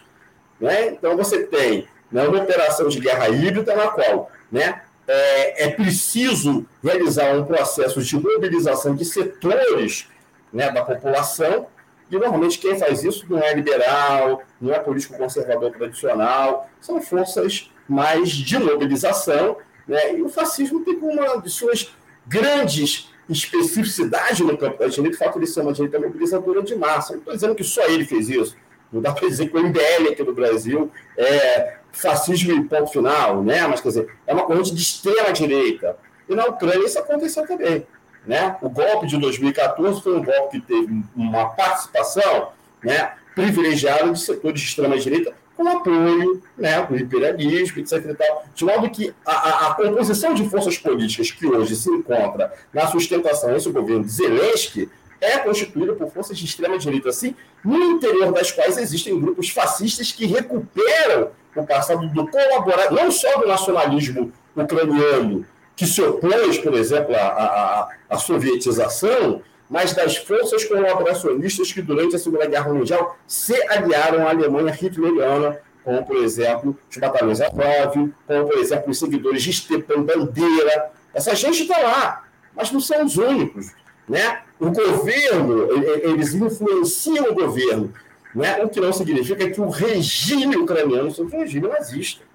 Né? A diferença entre governo e regime. É um, é um, é um, é um, é um regime que, para mim, não é democrático, entendeu? Ele é, ele é iliberal e não democrático, porque não dá para imaginar regime democrático em que você não tem partido comunista, não tem partido socialista, sindicato é proibido, trabalhador encarcerado, entendeu? Em que se massacra, né, se botou fogo na casa lá para os trabalhadores, no, edifício lá dos sindicatos, não tem nada a ver com, com, com o regime democrático. Então, nem o Putin, nem o Zelensky. entendeu? O, regime, o governo ucraniano é um governo contra-revolucionário, contra-reacionário, que se alia com esses setores. Agora, quem é o Putin para dizer, quem é o Putin para falar de desnazificação da Ucrânia? Mesmo que ele fosse sinceramente né, é, é, é, interessado nessa desnazificação, ele não teria esse direito. Quem tem que realizar né, uma eventual desfascistização, uma eventual desnazificação, ou, falando melhor, quem tem que derrotar as forças de extrema-direita, né, que hoje né, exercem forte influência sobre o governo da, da Ucrânia, é o povo os trabalhadores ucranianos. Nada justifica. Esse negócio, desde o tempo da Revolução Francesa, que havia um debate entre os revolucionários se o, o, o, governo revolucionário francês deveria estender a revolução para os outros países, que ainda eram estados autocráticos, invadindo esses estados. Aí Robespierre, no debate, né, diante de um tribuno, é, é, é, um tribuno chamado Chauvin, de onde vem a expressão chauvinismo, né, o Robespierre fala: ninguém gosta de, de missionários armados. Né? Então, mesmo se Putin fosse revolucionário, não é, é um contra-revolucionário, não teria direito de querer desnazificar a, a Ucrânia não poderia utilizar isso como argumento. Usa como argumento exatamente para tentar legitimar, usa como argumento, evidentemente, para tentar é, justificar a sua, a sua atuação ali. Agora, para além disso, né, quer dizer, eu concordo com o fato de que, se a gente for ver as causas últimas do conflito, né, quem é, tem a responsabilidade principal, e aí aqui eu não estou em campo, não estou em campismo nenhum, né? O campo, se tiver algum, é o campo dos trabalhadores e do povo ucraniano, não é o campo do Putin. E a nota que eu li aqui deixa muito clara, a, a solução, a alternativa, não está nem em apoiar né, o, o, governo Putin, nem apoiar o governo Zelensky. Eu acho que o nosso posicionamento hoje, a nossa a situação na qual nós vivemos, parece muito mais com a posição, por exemplo, dos bolcheviques às vestas da Primeira Guerra Mundial. A Rússia foi atacada pelo imperialismo alemão na Primeira Guerra Mundial, que era um imperialismo mais agressivo, mais expansionista, né? e nem por isso os bolcheviques defenderam que tinha que apoiar o governo imperial, e nem mesmo o governo provisório depois da Revolução de Fevereiro de 1917. Certo? Então, uma coisa é uma coisa, outra coisa é outra coisa.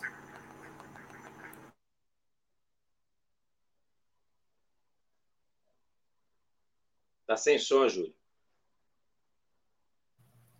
É, vamos passar para uma, outra, para uma outra pergunta, antes de fazer as perguntas é, finais, para depois vocês se posicionarem. Vocês, é, tanto. Houve um acordo global entre Breno, Muniz e Ciro em caracterizarem que a Rússia não é um país imperialista. É, isso tem uma importância decisiva para no caso de um confronto entre a Rússia e países do bloco europeu, entre a Rússia e Estados Unidos, é, seguindo o, o, a, os conceitos e a teoria clássica né, do leninismo, do trotskismo, em relação às guerras. No caso de um conflito entre Rússia e Estados Unidos, duas potências nucleares com ogivas apontadas um para outro, o fato da Rússia não ser um país imperialista colocaria que vocês estariam ao lado da Rússia contra os Estados Unidos ou contra a União Europeia, no lado das ogivas que estão sendo apontadas para cá. É isso? Ou a clássica política de não à guerra e voltar às armas contra os nossos imperialismos, contra a própria burguesia, deveria ser a tônica dessa, de uma política no caso de um conflito? Posso começar. É, na situação colocada por você, é categórico. Entre uma agressão dos Estados Unidos em relação à Rússia, é a agressão de um país imperialista contra um país capitalista de uma economia é, dependente, periférica, e não teria dúvidas que o nosso lado militar seria o da Rússia contra o imperialismo norte-americano. Agora, é, como a gente já colocou aqui, e o próprio Muniz também colocou, é, não é, é o, a, o, o, Putin, ou seja lá quem estiver, que burguesia de plantão, né? porque o governo Putin, em algum momento, pode deixar de. É, apesar de estar previsto para 2036, essa guerra da Ucrânia pode, inclusive, é, ao contrário de fortalecer, pode até antecipar o seu mandato. Né? Tem muitas coisas que ainda estão em jogo. Mas não vai ser a burguesia de plantão que estiver à frente do governo russo que vai é, ter condições, de fato, de se enfrentar com o imperialismo norte-americano. A nossa luta tem que ser pela organização da classe operária, não só né, é, na Rússia, aqui, nos próprios Estados Unidos, para que a gente possa, de fato, é, derrotar o imperialismo norte-americano, derrotar a sua política armamentista, né?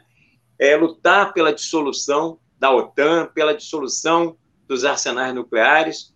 Essa é a única garantia, de fato, de paz. E isso só virá é, através de um governo que os trabalhadores possam, de fato, exercer né, a, a, sua, a sua vontade. E, de maneira nenhuma, isso vai ser feito num, conflito interburguês. Mas, do ponto de vista militar, seria isso aí, entendeu, Ju?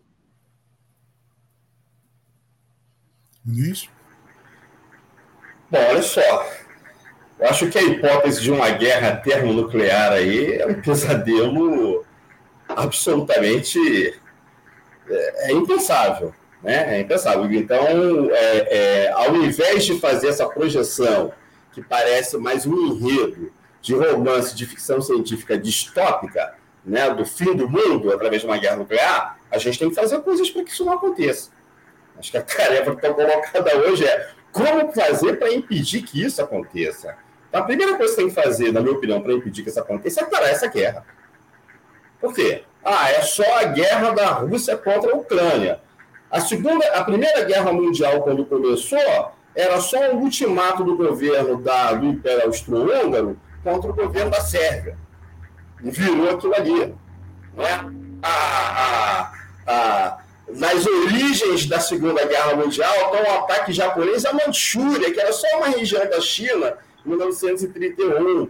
Né? A anexação dos Sudetos da Tchecoslováquia pelo governo alemão, que não tinha maiores consequências. Esse negócio vai escalando e sai do controle, entendeu? E vira um conflito, entendeu? É, é, é, é de amplas proporções, né? entre potências que são atômicas, não a Ucrânia, né? embora tenha usinas atômicas ali, não sei se existem arsenais, se existem armamentos atômicos ali, mas na Rússia certamente, entendeu? E os países todos onde existem bases da OTAN hoje, que incluem antigas repúblicas soviéticas como Estônia, Letônia Lituânia, entendeu? Certamente que existem arsenais atômicos ali. Então, se essa guerra escalar se ela sair do controle, isso pode virar sim uma confrontação termonuclear. Embora não esteja no cálculo racional de nenhum dos líderes, nem do Putin, nem do, do, do, do, do, do, do, baile dos líderes ocidentais, né? ninguém é maluco para se lançar conscientemente, não pode se transformar numa guerra nuclear. Só que as guerras são assim, elas saem do controle. Elas começam a sair. Por isso que a tarefa imediata é lutar pela cessação imediata das hostilidades o fim da guerra, né, o retorno à mesa de negociações, o cumprimento dos acordos que, que, que já haviam sido firmados em relação aos povos lá do Donbass, né, porque a gente meio que esqueceu isso, que desencadeou a causa imediata do conflito foi o abandono pelo governo ucraniano dos acordos de Minsk, né, e a, a adesão da Ucrânia, o termo de adesão individual à OTAN, Entendeu? Então isso tem que retroceder. Aí, nesse aspecto, sim, eu acho que, como dispositivo para impedir a, a, a, a guerra nesse momento, é importante sim negociar um tratado de neutralidade para a Ucrânia, de imediato. Né? No médio longo prazo, acabar com a OTAN. Não tem sentido a OTAN existir. Entendeu? E antes de acabar com a OTAN, se não dá para acabar com a OTAN, retroceder a OTAN aos seus limites de 1989, porque isso, isso tem apoio dentro do próprio estabelecimento estadunidense. Pessoas como, por exemplo, George Kennan, que já morreu, mas que foi um cara que, digamos assim, é, é, é, é traçou o, o, desenho que viria essa Guerra Fria, já colocava isso em 1998, isso é um erro. Não é ninguém está ameaçando os Estados Unidos, então por que expandir? Isso foi um movimento assim, de asfixia do Estado russo, do, do, do, da Rússia. Para explicar isso, eu teria que fazer uma digressão que eu não tenho tempo de fazer, para falar, por exemplo, sobre as relações entre a Rússia e o Ocidente ao longo da história. Precisaria falar do papel que a Rússia é, é, ocupa na geopolítica, no pensamento geopolítico dos líderes estadunidenses. Hoje em dia a geopolítica fica um negócio tão banalizado, parece que é uma supraciência, nada disso, é uma ideologia, só que os caras aderem a ela, os caras se baseiam nela de formular sua política externa, né? e muito é, claro, é, é, nitidamente em relação à Rússia. A gente não tem tempo de abordar essas questões aqui. Então, assim, do ponto de vista de iniciativas imediatas que têm que ser adotadas, entendeu? É preciso isso, parar a guerra, voltar às negociações, reconhecer os direitos soberanos da população, Gil Husky e Donetsk, entendeu? Garantir o estatuto de neutralidade ali para a Ucrânia, negociando, sem prejuízo da sua, da sua. Porque a questão da soberania é muito complicada, o Ciro colocou aí. Por exemplo, na concepção da corrente realista das relações internacionais, o Estado soberano é um Estado que pode fazer guerra a hora que ele quiser. Isso é insustentável, isso é uma concepção burguesa, né? não é a nossa concepção. Certo? Então, eu, por exemplo, o que sempre, o que sempre impediu guerra né, em, em, em regiões onde grandes potências se tangenciam foi a adesão dessas potências a um princípio de segurança coletiva. Então, isso tem que ser discutido, isso tem que ser colocado na mesa, isso tem que ser dialogado. Não pode ser com tropa, não pode ser com invasão. A gente tem que e os povos do mundo têm que lutar por isso. E só para terminar, para quem acha que porra, o cara está defendendo adesão ao legalismo burguês, é só vocês lerem o discurso que Marx faz na fundação da Primeira Internacional, que ele fala o seguinte: enquanto a classe operária não tiver condições de mudar radicalmente as relações internacionais, as relações de poder entre os Estados, ela tem que lutar para que os princípios do direito que valem no interior de um país possam valer a nível internacional, inclusive né, no sentido de evitar que haja guerra entre os Estados, que é para nós, né, revolucionários, comunistas, socialistas, né, a ideia fundamental é aquela que está no livro da Internacional, se a raça viu que é cheia de galas, os que ela força para o mais logo verá que as nossas balas são para os nossos generais, ou o princípio de nenhuma paz entre as classes nenhuma guerra entre os povos. Certo? Então, essa guerra patricida, né, é, ela tem que acabar, ela tem que se interromper imediatamente. É isso. Antes de passar para o próximo bloco de perguntas, eu queria fazer um chamado a todos os companheiros, camaradas, companheiras que estão nos assistindo para se inscreverem na Web Rádio Censura Livre, uma rádio independente ao lado da luta da classe trabalhadora, para que a gente possa continuar a desenvolver não só programas como esses, mas intervenções concretas a serviço do desenvolvimento da organização e da mobilização dos trabalhadores. A Rádio Web, que além de cobrir ao vivo vários eventos de lutas, como greves, atos, manifestações, abre as suas portas para programas como o Quintas Político-Culturais. Inscreva-se na rádio, inscreva-se no canal do YouTube, como está na tela, e clique no sininho para receber as notificações de novos vídeos. Curta a página da Web Rádio Censura Livre no Facebook. Passando para um bloco final de perguntas, aproveitando que apareceram algumas questões, e eu vou aí é, inserir mais uma, é, para vocês fazerem uma intervenção um pouco mais longa. É, o Fernando Lubano, lá do CCOB, faz uma pergunta sobre a luta de classes, aonde entra. É, vou pedir para vocês discorrerem um pouco como vem essa possibilidade da luta dos trabalhadores na, na Rússia e na própria Ucrânia. É, nesse período. Júlio. Oi. Caiu o som. Que foi, Ciro? Não, desculpa, é que entrou uma ligação aqui e eu não ouvi. Inclusive, acho que o som desceu um pouco. Tá bom o meu áudio? Você está ouvindo tá ótimo. bem? Tá ótimo. Eu é que eu não estou te ouvindo direito, mas vá. Então, tá, quer tentar acertar aí? Tá dando para escutar? Só...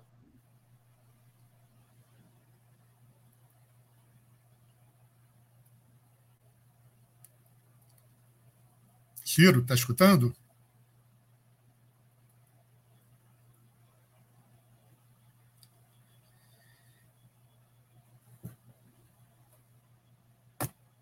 Será que ele caiu?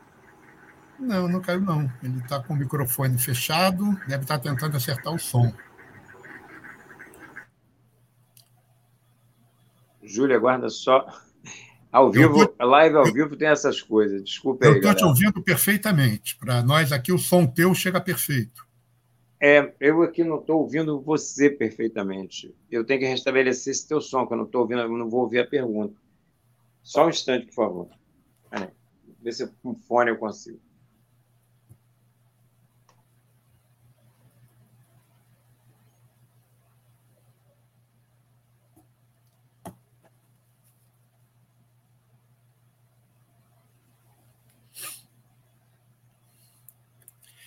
Aproveito para repetir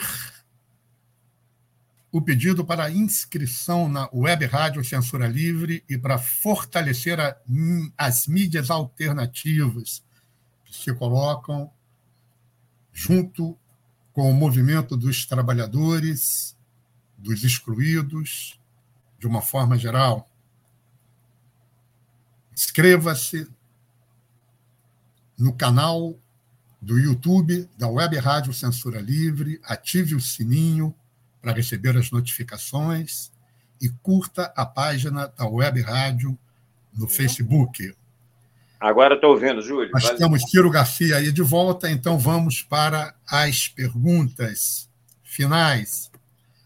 E o Fernando Rubano, lá do CCOB, ele faz uma pergunta simples: e a luta de classes, aonde entra? Então, peço para vocês, na resposta, discorrerem um pouco sobre as possibilidades e as perspectivas, e, com base, se possível, em que programa os trabalhadores têm para avançar tanto na Rússia quanto na Ucrânia. O Delmar Malaquias, eh, ele questiona se, eh, perdão, ele tem uma uma pergunta anterior. É...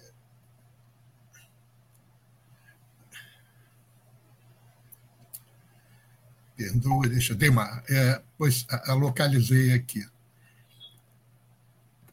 É porque no, no YouTube, vocês sabem, ele tem uma limitação de caractere, a pessoa tem que ir quebrando a pergunta, né? Então, ele fala: Estou alguns dias ouvindo as posições do PSTU acerca da invasão da Ucrânia pela Rússia, acertadamente em favor das, das classes trabalhadoras ucranianas. Porém, não compreendo a posição do partido e da LIT, Quarta Internacional, em falar do governo pró-russo antes de 2014 e não falar de como se estruturou um governo pró-UE e pró-Estados Unidos depois de 2014. É, o documentário Máscaras da Revolução, por exemplo, mostra a presença de um diplomata estadunidense nos palanques em Maidan, apoiando os atos. E o mais grave, a presença de um senador dos Estados Unidos, John McCain, diretamente coordenando, condenando a Rússia. Como o PSTU e a LIT pensam esses movimentos pró-Estados Unidos e UE, por exemplo, e por que a invasão de Putin, que me parece apenas personalizada por ele, não ocorreu próxima do Euromaidan. E, junto com isso, eu queria, para terminar esse bloco de três perguntas, obviamente com tempo um pouquinho maior para vocês, que vocês falassem da hipótese bastante levantada hoje principalmente para os setores que defendem a, a teoria campista, é, de uma aliança sino-Rússia e do encontro entre a China e a Rússia, dado por alguns como um dos acontecimentos mais importantes desse século XXI até agora.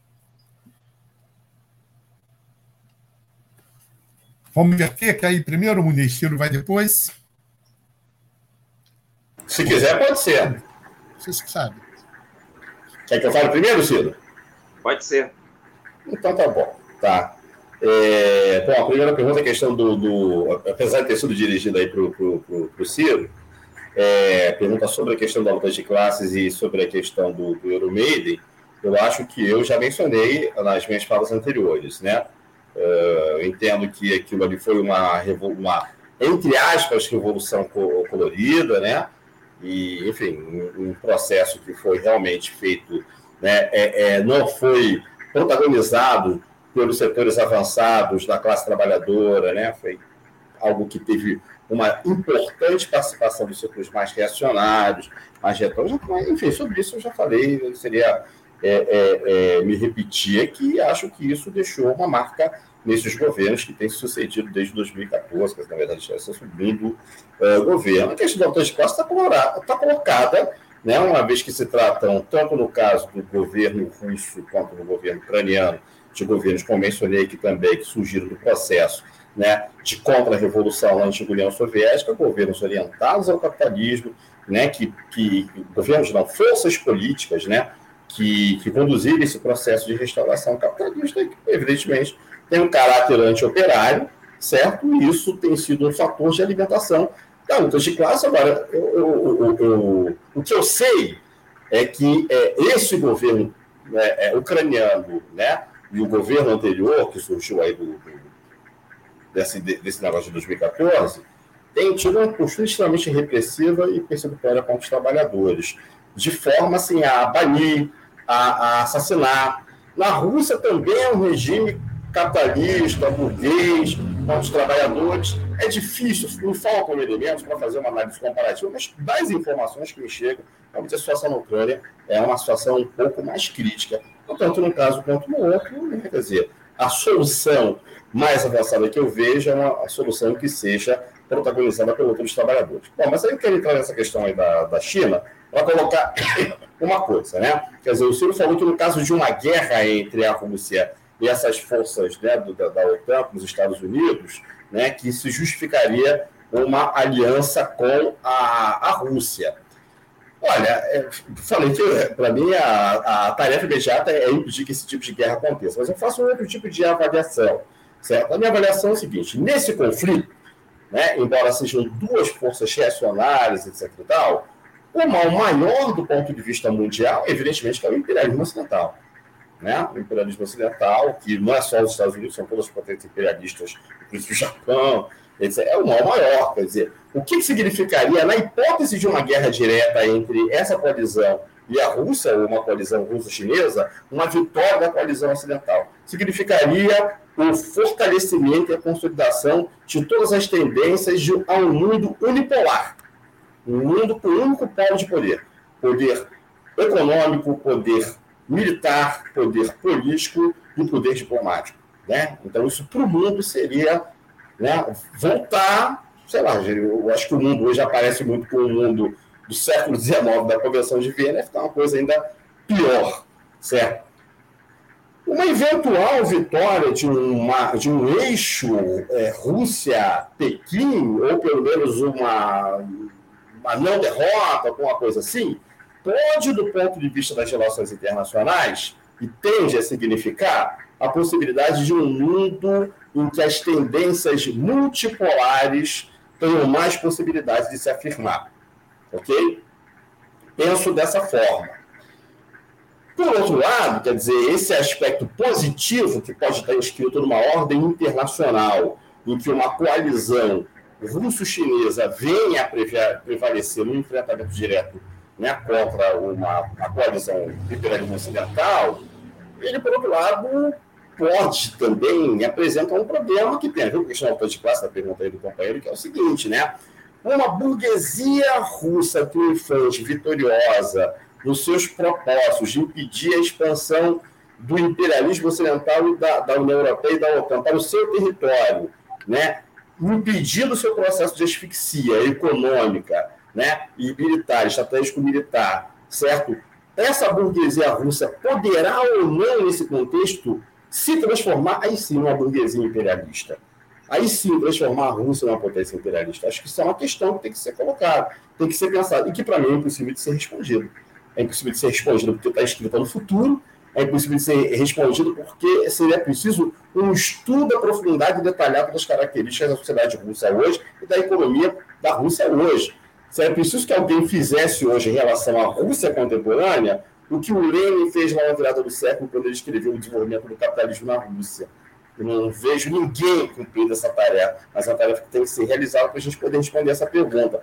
Uma Rússia vitoriosa nesse imbróglio aí poderá ou não, se mantido, evidentemente, um governo burguês né, e o sistema capitalista poderá ou não evoluir em direção a esse imperialismo? É uma questão que está colocada. Agora, eu penso que, no imediato, né, uma derrota do bloco ocidental no litígio atual cria mais possibilidades para o desenvolvimento de uma ordem mundial multipolar. Obrigado. Obrigado, Muniz. Ciro. É, é, é, é uma série de, de contradições, né? O processo, a pergunta que o companheiro fez, né? Por que, que a gente não, não fala da, da Ucrânia né, pós 2014, pró-ocidental, pró-União Europeia, tá bom. Vamos, para falar disso, nós temos que voltar lá atrás. É, o processo de restauração né, capitalista na Ucrânia foi semelhante ao processo de restauração do capitalismo russo.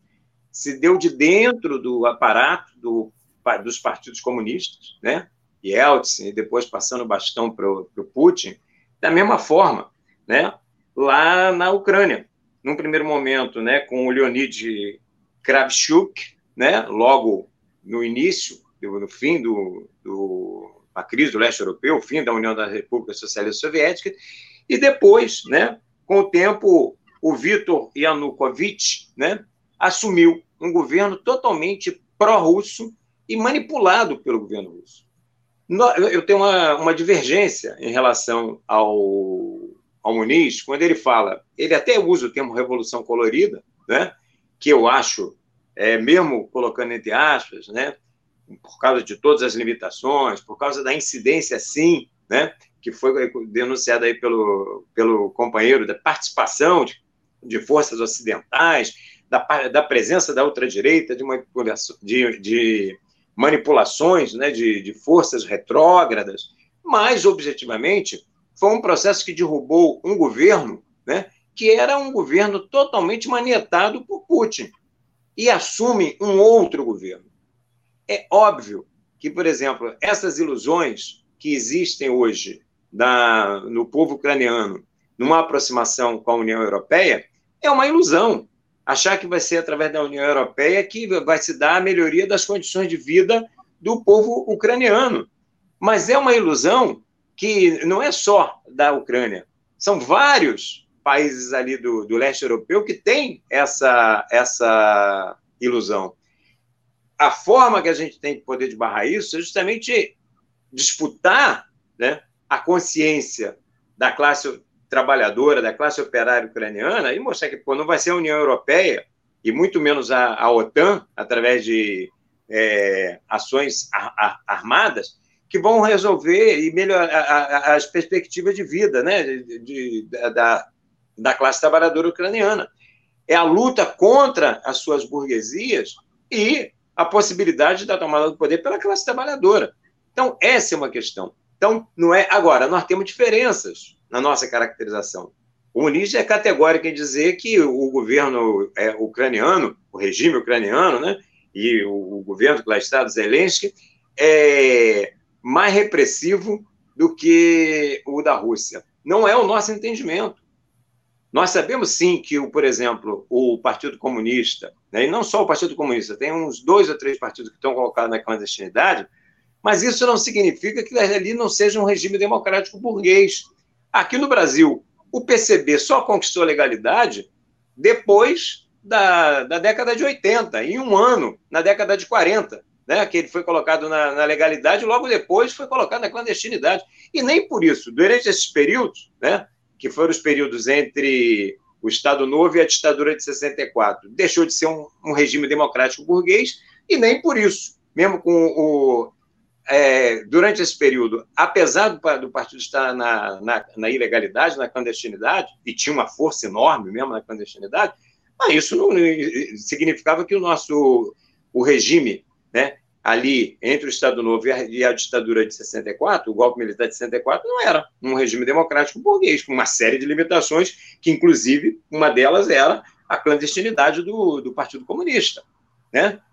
Aliás, a democracia brasileira nunca foi exatamente um grande exemplo de, de, de democracia. Agora mesmo, eles estão querendo nos colocar na clandestinidade, nós do PSTU, os companheiros do PCB, do Muniz e tal, de uma outra forma, que é sem tempo de TV, sem acesso a fundo é, eleitoral e partidário, etc, etc, etc, etc, etc. Mas nem por isso deixa de ser uma democracia burguesa. Bom, é, eu estou colocando isso porque nós reivindicamos o processo da, da revolução de lá da Praça Maidan e achamos que o governo que entra é um governo né, que abre muito mais liberdades democráticas, apesar da participação da, da extrema-direita, apesar da utilização por parte do governo, ou como mínimo, né, vistas grossas, omissão às milícias, principalmente milícias, é, inclusive nazifascistas, mas é o que acontece aqui também. Nós vivemos num regime democrático burguês que as nossas, os, os nossos governos, a serviço das burguesias aqui no, no, no nosso país, fazem vista grossa para a milícia da mesma forma. Nós temos, a, a, as nossas milícias não têm a conotação ideológica que tem lá na Ucrânia. Mas o que, que é o, a, a, milícia, por exemplo, aqui no Rio de Janeiro, onde é que nós estamos, entendeu? O, e que ocupa mais de 50% hoje já do território aqui da, da nossa cidade, com total conivência do governo. E nem por isso o governo deixa de ser um governo democrático burguês. Então, é, são forças minoritárias, né, que, mas que abrem espaços de. E, sob determinado ponto de vista, né, é, questões, por exemplo, nós temos uma, uma avaliação. Existem inúmeros partidos legalizados na, na Ucrânia. Inúmeros. É uma quantidade muito maior, por exemplo, que as nossas aqui. E aqui a gente, nós, nós temos partido para caramba. Nós temos, sim, inúmeros partidos legalizados, inúmeros sindicatos legalizados, coisa que não existe na Rússia, por exemplo, nesse momento. Sem falar né, do, do apoio do, do Putin em a, a, diretamente ao imperialismo, como fez na questão da invasão do Afeganistão, contou com o apoio direto do Putin. A questão do apoio a ditaduras como Bashar al-Assad na Síria, ou como o, o, o sufoco, é, o sufocamento né, que ele fez no levante lá do, do, do Cazaquistão. Então, é, essas tendências ditatoriais do, do, do Putin, para nada, né, são de um regime anti-imperialista e ele não tem nenhuma autoridade moral em falar em desnazificação. Isso aí eu acho que o, o Muniz também colocou bem. A desnazificação, a derrota dessa extrema-direita, que faz parte lá, da, que, que, tem. Mas é uma minoria. Se você entrar, por exemplo, no, no, eles têm sites, o número que eles próprios reivindicam, num país de 40 milhões, uma organização diz que tem 5 mil, outra que tem 10 mil. Gente, é disso que nós estamos falando. Agora, é claro que, como são armados, são milícias armadas, acabam em determinados momentos tendo peso com a conivência, com a vista grossa do, do governo. Vezes, por exemplo, a tentativa de impedir chegada de alimentos na, na, na, na zona lá do, é, onde estão as, as regiões separatistas, né? Donetsk e a outra lá. Isso acontece, isso aconteceu.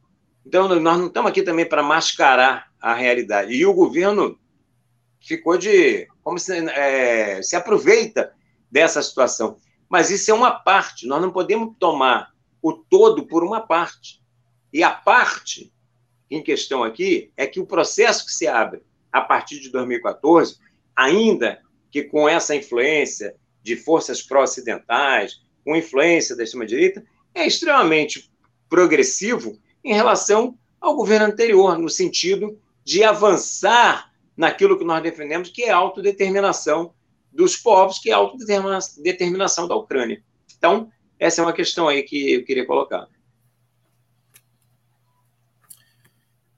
Então, é, antes de passar para vocês para as considerações finais, eu queria só é, dar um dado é, que ajuda a esse processo da reflexão, é, principalmente quando às vezes se carrega tanto nessa força da nazificação do Estado ucraniano que parece que toda a Ucrânia é dominada pelos nazistas e que aí destruir toda a infraestrutura ucraniana, dois milhões de exilados, justificaria porque é, a, a, nazificação do Estado ucraniano está muito forte. É, além dos dados numéricos das forças militantes desses grupos, é importante anotar que o União Svoboda, é, que é um dos grupos é, neonazistas mais importantes, Diolete Anibok, o nome do, de quem é o dirigente, né? e que, e, que concorreu, inclusive, nas é, eleições de 2014, né? e Dmitry Yarosh, do setor direito, que é um outro grupo neonazista importante, tiveram apenas 1,2% dos votos, o Svoboda, e 0,7% dos votos, o setor direito. Agora, nas eleições de 2019, o candidato do Svoboda, Ruslan Kochulinski, teve 1,6% dos votos. E eh, o Svoboda, nas legislativas, ficou apenas com 2,15% dos votos. Ou seja, é, votação de partidos aqui anicos, né? partidos é, o PSTU, o PCB, muitas vezes tem votação em torno disso em é, nacionais, né? 1,5%, 1% é, de votos. E, então, você é, é, justificar um processo de nazificação é, como se toda a sociedade estivesse ganha é, por, pelo nazismo é uma questão é, que esses números não apontam para isso, somado a isso o número da, da presença militar. Agora, é óbvio que uma presença militar disciplinada, é, centralizada, ela tem um efeito multiplicador muito grande, né, de aparência, de, de, de anotação. É, a segunda questão que eu queria falar, que eu queria colocar, é que todos os links para as coisas que foram citadas aqui por mim nas perguntas estão disponibilizados no chat, tanto do YouTube quanto do Facebook, para vocês lerem e tirarem as vossas conclusões é, tanto as declarações do PSTU, como as declarações que eu citei é, do PCB e, e dos PCBs né, é, de outros países, é, o link para o programa do Opera Mundi, é, do qual eu tirei as declarações do, do Breno, que eu questionei aqui, todos esses links estão é, nos chats. Queria passar agora para o Ciro, para o Muniz, já de antemão agradecendo muito a presença de vocês. Vocês fizeram um programa bastante brilhante. É, acho, só espero contar novamente com vocês em outras oportunidades para que a gente possa avançar nesse debate, que é um debate bastante rico, não só sobre o tema da Ucrânia, mas sobre tantos temas que hoje eh, se colocam como polêmicos e essenciais né, para, para o processo de luta dos trabalhadores e da sua organização também.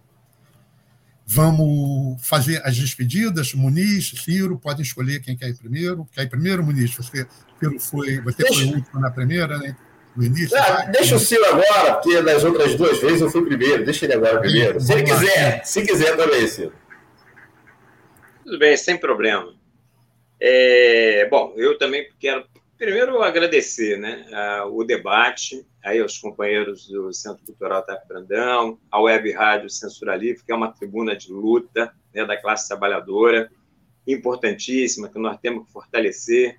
Então, iniciativas como essa, com certeza, elas ajudam né, é, o processo que está colocado para nós, que queremos uma transformação né, é, radical da sociedade, que é a disputa da consciência da nossa classe, né? É, que é todo dia minada aí pela, pelas mídias imperialistas, pelo poderio econômico e tal. E essas trincheiras, como a Web Rádio Censura Livre, é assim um ponto importante para a gente poder aqui bancar o nosso ponto de vista. É, e disputar né, a consciência da nossa classe contra esse, essas ideologias imperialistas que, infelizmente, reinam né, e dominam no seio dela. É, quero fazer um reparo aí, meu amigo Júlio, tenho certeza que a intenção dele não foi essa, mas, pô, Nanico, o partido do Nanico, por favor, né? É, essa linguagem aí é um tanto quanto utilizada aí pela mídia burguesa e que não nos cabe aqui. Nós temos partidos pequenos, ideológicos, mas aguerridos, né? guerreiros, e que com é, propostas né, de transformação radical da sociedade, que é a única saída né, para a nossa classe. E, com certeza, é, é o que está colocado hoje no conflito lá na, da Rússia e da Ucrânia. Né? E qual é a saída para a nossa classe? Bom, uma coisa eu tenho pleno acordo com o Muniz. Apesar das nossas diferenças aí, com relação à caracterização do governo é, ucraniano, né? ele acha que é mais de um jeito, do outro, não importa, nós temos o link aí, as pessoas vão ter acesso, podem é, acessar o, os, as referências né, em que nos baseamos, tanto as minhas quanto as dele, tanto eu quanto o Muniz somos professores de história, então a gente tem né, essa coisa da, da, da, das referências, é uma coisa importante, e o, o Júlio já está fazendo essa gentileza né, de franquear o, os links aí para o pessoal que está participando aqui da, da live. É, eu queria colocar o seguinte: a, a tarefa imediata que está colocada é acabar com a guerra. E acabar com a guerra significa desocupação imediata das tropas russas do território ucraniano, garantir autodeterminação do povo é, ucraniano e a integralidade do território ucraniano. Agora, é claro que a guerra está em meio, está em gerúndio. Então, tem outras tarefas que vão estar colocadas. Nós temos que lutar pela questão do armamento.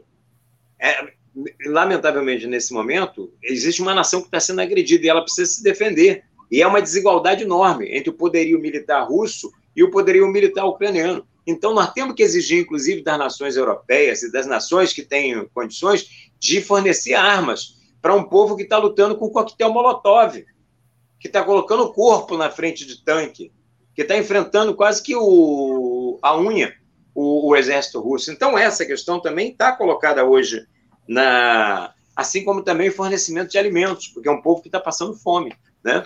as cadeias produtivas estão todas desintegradas. Essa história de intervenções cirúrgicas, isso é uma balela, né? é uma falácia. É, são hospitais, são escolas, são civis que estão morrendo, né?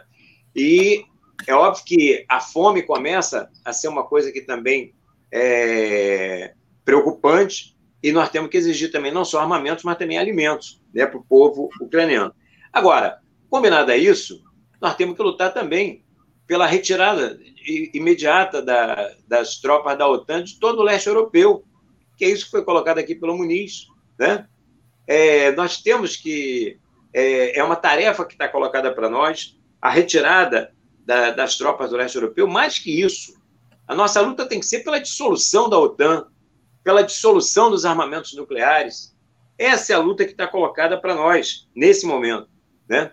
Agora, quando eu coloco aqui a questão da importância né, de armas para o povo ucraniano, é porque nós sabemos, já foi colocado aqui tanto por mim quanto pelo Muniz, de que no capitalismo não vai ter saída para a classe trabalhadora ucraniana, nem para a classe trabalhadora russa, nem aqui para a nossa brasileira, para nenhuma classe trabalhadora no mundo inteiro. Tá? essa perspectiva de uma saída de fato, né, que contemple os interesses da nossa classe, é só quando nós construirmos uma sociedade socialista. Mas acontece que a vitória de um povo em armas contra uma potência agressora, uma potência militar agressora, se isso acontece, é óbvio que isso fortalece as lutas da classe trabalhadora no mundo inteiro inclusive a própria pavimentação do capitalismo, ou do socialismo, inclusive a pavimentação do socialismo, e uma derrota do capitalismo. Então, é, desse ponto de vista, essa questão da defesa, né, de lutar pelo armamento do, do, do povo ucraniano, né, é uma questão muito importante. É, é, seria esse, essas, isso é uma coisa que eu queria ter colocado lá atrás, quando o Breno falou daquela coisa do, do, dos campos, mas eu me lembrei agora, vou falar agora, né? Ficou meio que essa teoria é que tem feito uma parte da esquerda ser prisioneira de algumas situações absurdas, essa teoria dos campos, que é o apoio a determinadas ditaduras que muitas vezes estabelece uma contradição enorme, facilitando a tarefa da burguesia né, na luta por liberdade democrática, na luta pela própria construção da, das tarefas do socialismo, que é essa teoria campista de que, por exemplo, que uma ditadura como Maduro, uma ditadura como a da Nicarágua, ditaduras como, bom, e outras, só para dar o exemplo, essas que estão mais próximas aqui de nós, tem alguma coisa de progressivo em relação à, à luta antiimperialista. É, é isso que faz com que alguns setores cegamente apoiem a Rússia, alguns partidos de esquerda apoiem a Rússia, e, ou então, como mencionou o Breno aqui, nomeiem essa guerra absurda, né? Uma guerra absurda contra um povo é, em total desigualdade de, de condições, é, é, é sendo totalmente atingido na sua soberania, na, no, na agressão ao seu território, com mortes civis e tal, como sendo uma coisa progressiva, porque quem está fazendo isso é o, a Rússia supostamente contra a OTAN. A OTAN não está lá ainda. E é verdade que nós temos que lutar para que não entre. Não só não entre, como saia dos outros países, inclusive do leste europeu, que seja dissolvida. Mas sob esse pretexto do, do, do, polo progressivo com o polo regressivo, se toma essa série de, de absurdos. Bom, era isso. Agradecer novamente aí a galera do Centro Cultural, é, a Web Rádio Censura Livre, que é aquilo que eu falei, uma grande tribuna de luta, e nós estamos à disposição aí de, de vocês, para que parece que essa guerra, ao contrário do que pensava Putin, não ia ser tão rápida como ele pensava. Ele pensava que ia ser um passeio e as coisas estão complicadas para o lado dele.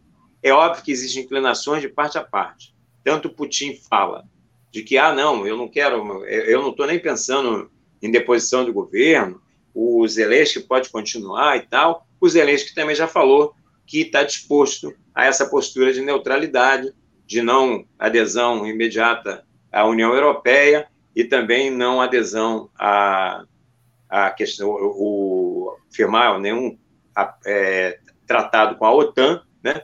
o que mostra que existe aí um, uma possibilidade, né?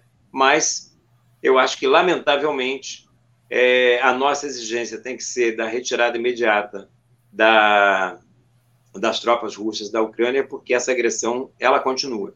O Putin ele ele vai tentar impor uma derrota militar apesar daquilo que eu falei anteriormente. Independente de qualquer coisa, ele já está derrotado politicamente. Mas é isso. Obrigado, Ciro. É, primeiro, uma, uma breve brincadeira com você, porque você foi preconceituoso com os nanicos. Os nanicos podem ser bastante aguerridos e, inclusive, invencíveis. Lembre-se dos pigmeus de Bandar, das velhas revistinhas do Fantasma. Então, vivam os nanicos. A segunda questão é só fazer uma breve correção, seguramente por desconhecimento de vocês, por não estar muito é, afixado né, na memória de vocês. É, esse debate está sendo organizado a partir da iniciativa é, do, do Centro Cultural Otávio Brandão, mas ele é uma iniciativa geral do coletivo de coletivos. O coletivo de coletivos é, tem, é, que reúne uma série de coletivos, como o Coletivo Casulo de São Gonçalo, o Coletivo Margarida Maria Alves de Campo Grande, a Frente Ampla Suburbana dos Subúrbios do Rio, o, a Comissão de Moradores da, da, da, Favela Indiana, lá no Sopé do Borel, na Tijuca, é, Centro Cultural Otávio Brandão, que eu já falei, é, o, o, grupo, o GPMC, que é um grupo de pesquisas e movimentos é, sociais políticos lá da Universidade Rural, o coletivo Ela, que é um coletivo feminista de São Gonçalo. Bom, e, então, esses coletivos de conjunto têm, junto com a web, a iniciativa desse programa, que é o Quintas Políticos e Culturais, e a cada semana ou a cada edição é um coletivo que toma a responsabilidade de editá-lo e de realizá-lo. Então, eu aceito, em nome do, do, do, do CCOB, todos os agradecimentos, mas estou estendendo a todos os meus camaradas, companheiros do coletivo de coletivos. Então, me Sim. permita só um segundo, Júlio, uma saudação ao coletivo de coletivos, que está promovendo o debate aqui. É a minha proximidade, o Júlio sabe, eu tenho uma proximidade grande com os companheiros do, do, do Centro Cultural Otávio Brandão, várias e várias, várias atividades, mas eu sei perfeitamente da, da existência do coletivo de coletivos e quero que estender minha saudação e meu agradecimento à oportunidade de estar participando aqui desse debate com a galera que está participando da nossa live, junto com a Web Rádio Censura Livre. E vivos na News. Alerceiro, obrigado. Por favor, Muniz. Bom, quero mais uma vez agradecer aí pelo convite, né, por essa oportunidade, para mim, muito preciosa de poder é, participar dessa discussão, desse debate, agradecer ao coletivo dos coletivos, né, o Centro Oswaldo Brandão, né, a, a, a Web Rádio Censura Livre, né, é, parabenizar, saudar aqui o Ciro né, por essa nossa conversa, esse debate que, mesmo na divergência, foi travado com muito respeito e com muita lealdade. É assim que tem que ser. Marxistas não podem estabelecer seus pontos de vista, não podem se recusar a apresentar suas divergências, tem que fazer isso de maneira respeitosa, né? porque a relação entre revolucionários, a relação entre trabalhadores, ela tem que ser sempre pautada nesse tipo de respeito. Tá? Eu queria. Bom, em relação à questão dos nanicos, aí faço minhas palavras do Ciro, porque Júlio não se referiu a, a pessoas nanicas, se referiu a partidos nanicos, o que é outra coisa. E é uma terminologia que é usada pela imprensa burguesa, né, pelos círculos aí da burguesia, justamente para estigmatizar essas forças políticas que justamente por serem revolucionários, por não terem ligações com a burguesia, por não receberem financiamento do capital, são menores, têm mais dificuldade de se organizar de participar dos processos eleitorais, conseguir bons resultados eleitorais na, na, na, no, no, na, na institucionalidade liberal representativa, é assim que eu prefiro chamar. É isso que muita gente chama de democracia burguesa. E só para lembrar, os bolcheviques também eram partido da Nico, antes de, de 1917. O Partido Comunista Chinês, quando inicia o seu processo que vai conduzir a grande massa, também era um partido nanico, considerando esses parâmetros. Fidel Castro desembarcou lá em, em, em, em como é que é, enfim, fez seu desembarque lá com 17 revolucionários, também era força política nanica, certo? Então, às vezes, o nanico se esganta, entendeu? E faz coisas que são inesperadas, ok? Bom, só também para deixar aqui, né, não restar nenhuma dúvida, né? não defendi aqui em momento algum a, o discurso do Putin que tinha que desnazificar. A Síria entendeu isso muito bem. Eu falei talvez que ele não tem autoridade nenhuma, um direito nenhum, que usa isso de forma manipulatória, porque seu quintal também tem forças muito reacionárias, aí, fascistizantes, que eu apoio, então não tem é, é, é esse direito, eu não defendi isso, ok? Não defendi essa questão da, da, da, da desnazificação. Ah, não disse que o regime político da Ucrânia hoje é um regime fascista, né? disse que o governo é um governo reacionário, assim como o governo russo, um governo reacionário, extrema-direita. O regime político, não. O regime pode ser até, eu não, não também, do ponto de vista, é menos do que um regime é, é, liberal representativo, porque há setores, setores aí da, da, da literatura que, que escrevem sobre esse esse governo que já o colocam como um governo liberal, antidemocrático, mas, enfim, não tem como a gente aprofundar essa discussão aqui. Mas eu não disse que é o regime ucraniano, falei que o governo tem esse apoio. Os dados que Júlio apresentou da participação da extrema-direita, dos nazistas, dos neonazistas nas eleições é importante, mas eu gostaria de ver os outros dados, por exemplo, da participação do, das forças progressistas, das forças revolucionárias, das forças socialistas entendeu? Desses processos eleitorais, para saber quem tem mais influência, quem é está tendo mais espaço, quem está tendo mais trânsito e mais interrupção dentro da sociedade ucraniana. E para terminar, eu quero dizer o seguinte: evidentemente que a nossa posição, como o Ciro bem colocou, é uma posição de defesa intransigente da paz, do fim das hostilidades, da retirada das tropas, da desmobilização né, do, do, do, dos exércitos que estão se confrontando lá, certo? Porém, é preciso entender o seguinte: duas coisas. A primeira delas, né, esse processo de paz ele só prosperará se os fatores que conduziram à guerra forem eliminados. Né? O filósofo Immanuel Kant, que era liberal lá no final do século XVIII, quando escreveu o seu tratado sobre a paz perpétua, falou o seguinte: um dos critérios para a validação dos tratados e acordos internacionais é o fato de que eles não contêm dispositivos que possam conduzir à retomada das negociações, da, da, da, das hostilidades, dos conflitos, da guerra. Então, se a gente não eliminar aqueles fatores que, que alimentaram o desencadeamento desse conflito, esse conflito vai voltar a acontecer. Né? Vai acontecer uma, duas e diversas vezes. Como acontece nesses, essas, esses, essas situações de cessar-fogo que acontecem em vários lugares do mundo, na Palestina, e que depois os conflitos voltam e voltam até piores. Então, é preciso efetivamente que os fatores né, que acionaram o desencadeamento desse conflito, eles sejam efetivamente solucionados, ok? E isso tem a ver muito com a questão da neutralização da Ucrânia ser colocado como Estado neutro, dela não ingressar na OTAN, né? E uma coisa que preciso colocar aqui, Ciro, é que a Ucrânia, em primeiro lugar, né, existe hoje um processo de, de, é, é na qual existe a possibilidade de transferência de armamento da OTAN das potências ocidentais para a Ucrânia, sem que as tropas sejam levadas, mas armamento. Já, tá, já há, inclusive, negociações no sentido de transferir aviões da Polônia, que faz parte da OTAN, para a Ucrânia, para serem utilizados por lá certo?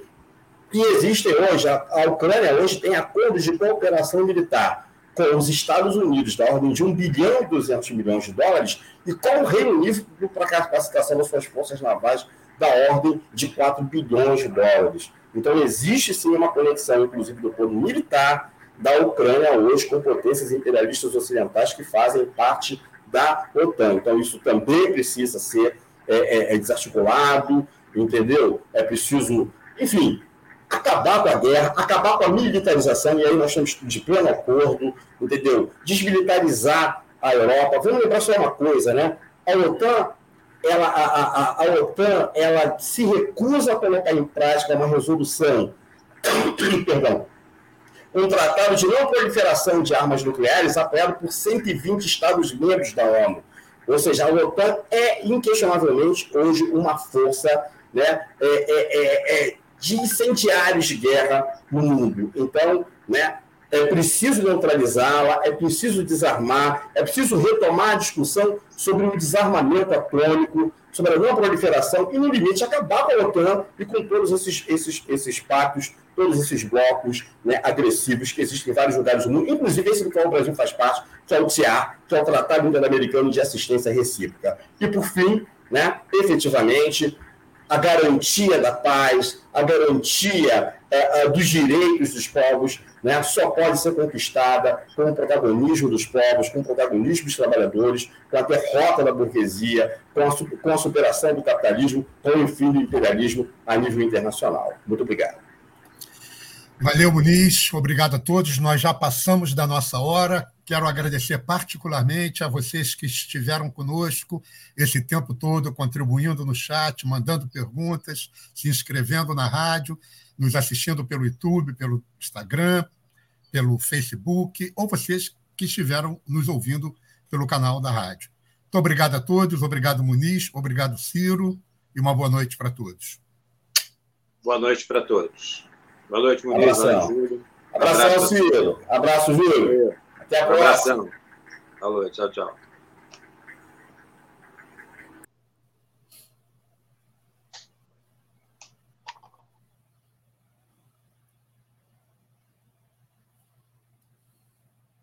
jornalismo, debate sobre temas que você normalmente não encontra na mídia convencional, participação popular, música de qualidade e muito mais. Web Rádio Censura Livre, a voz da classe trabalhadora.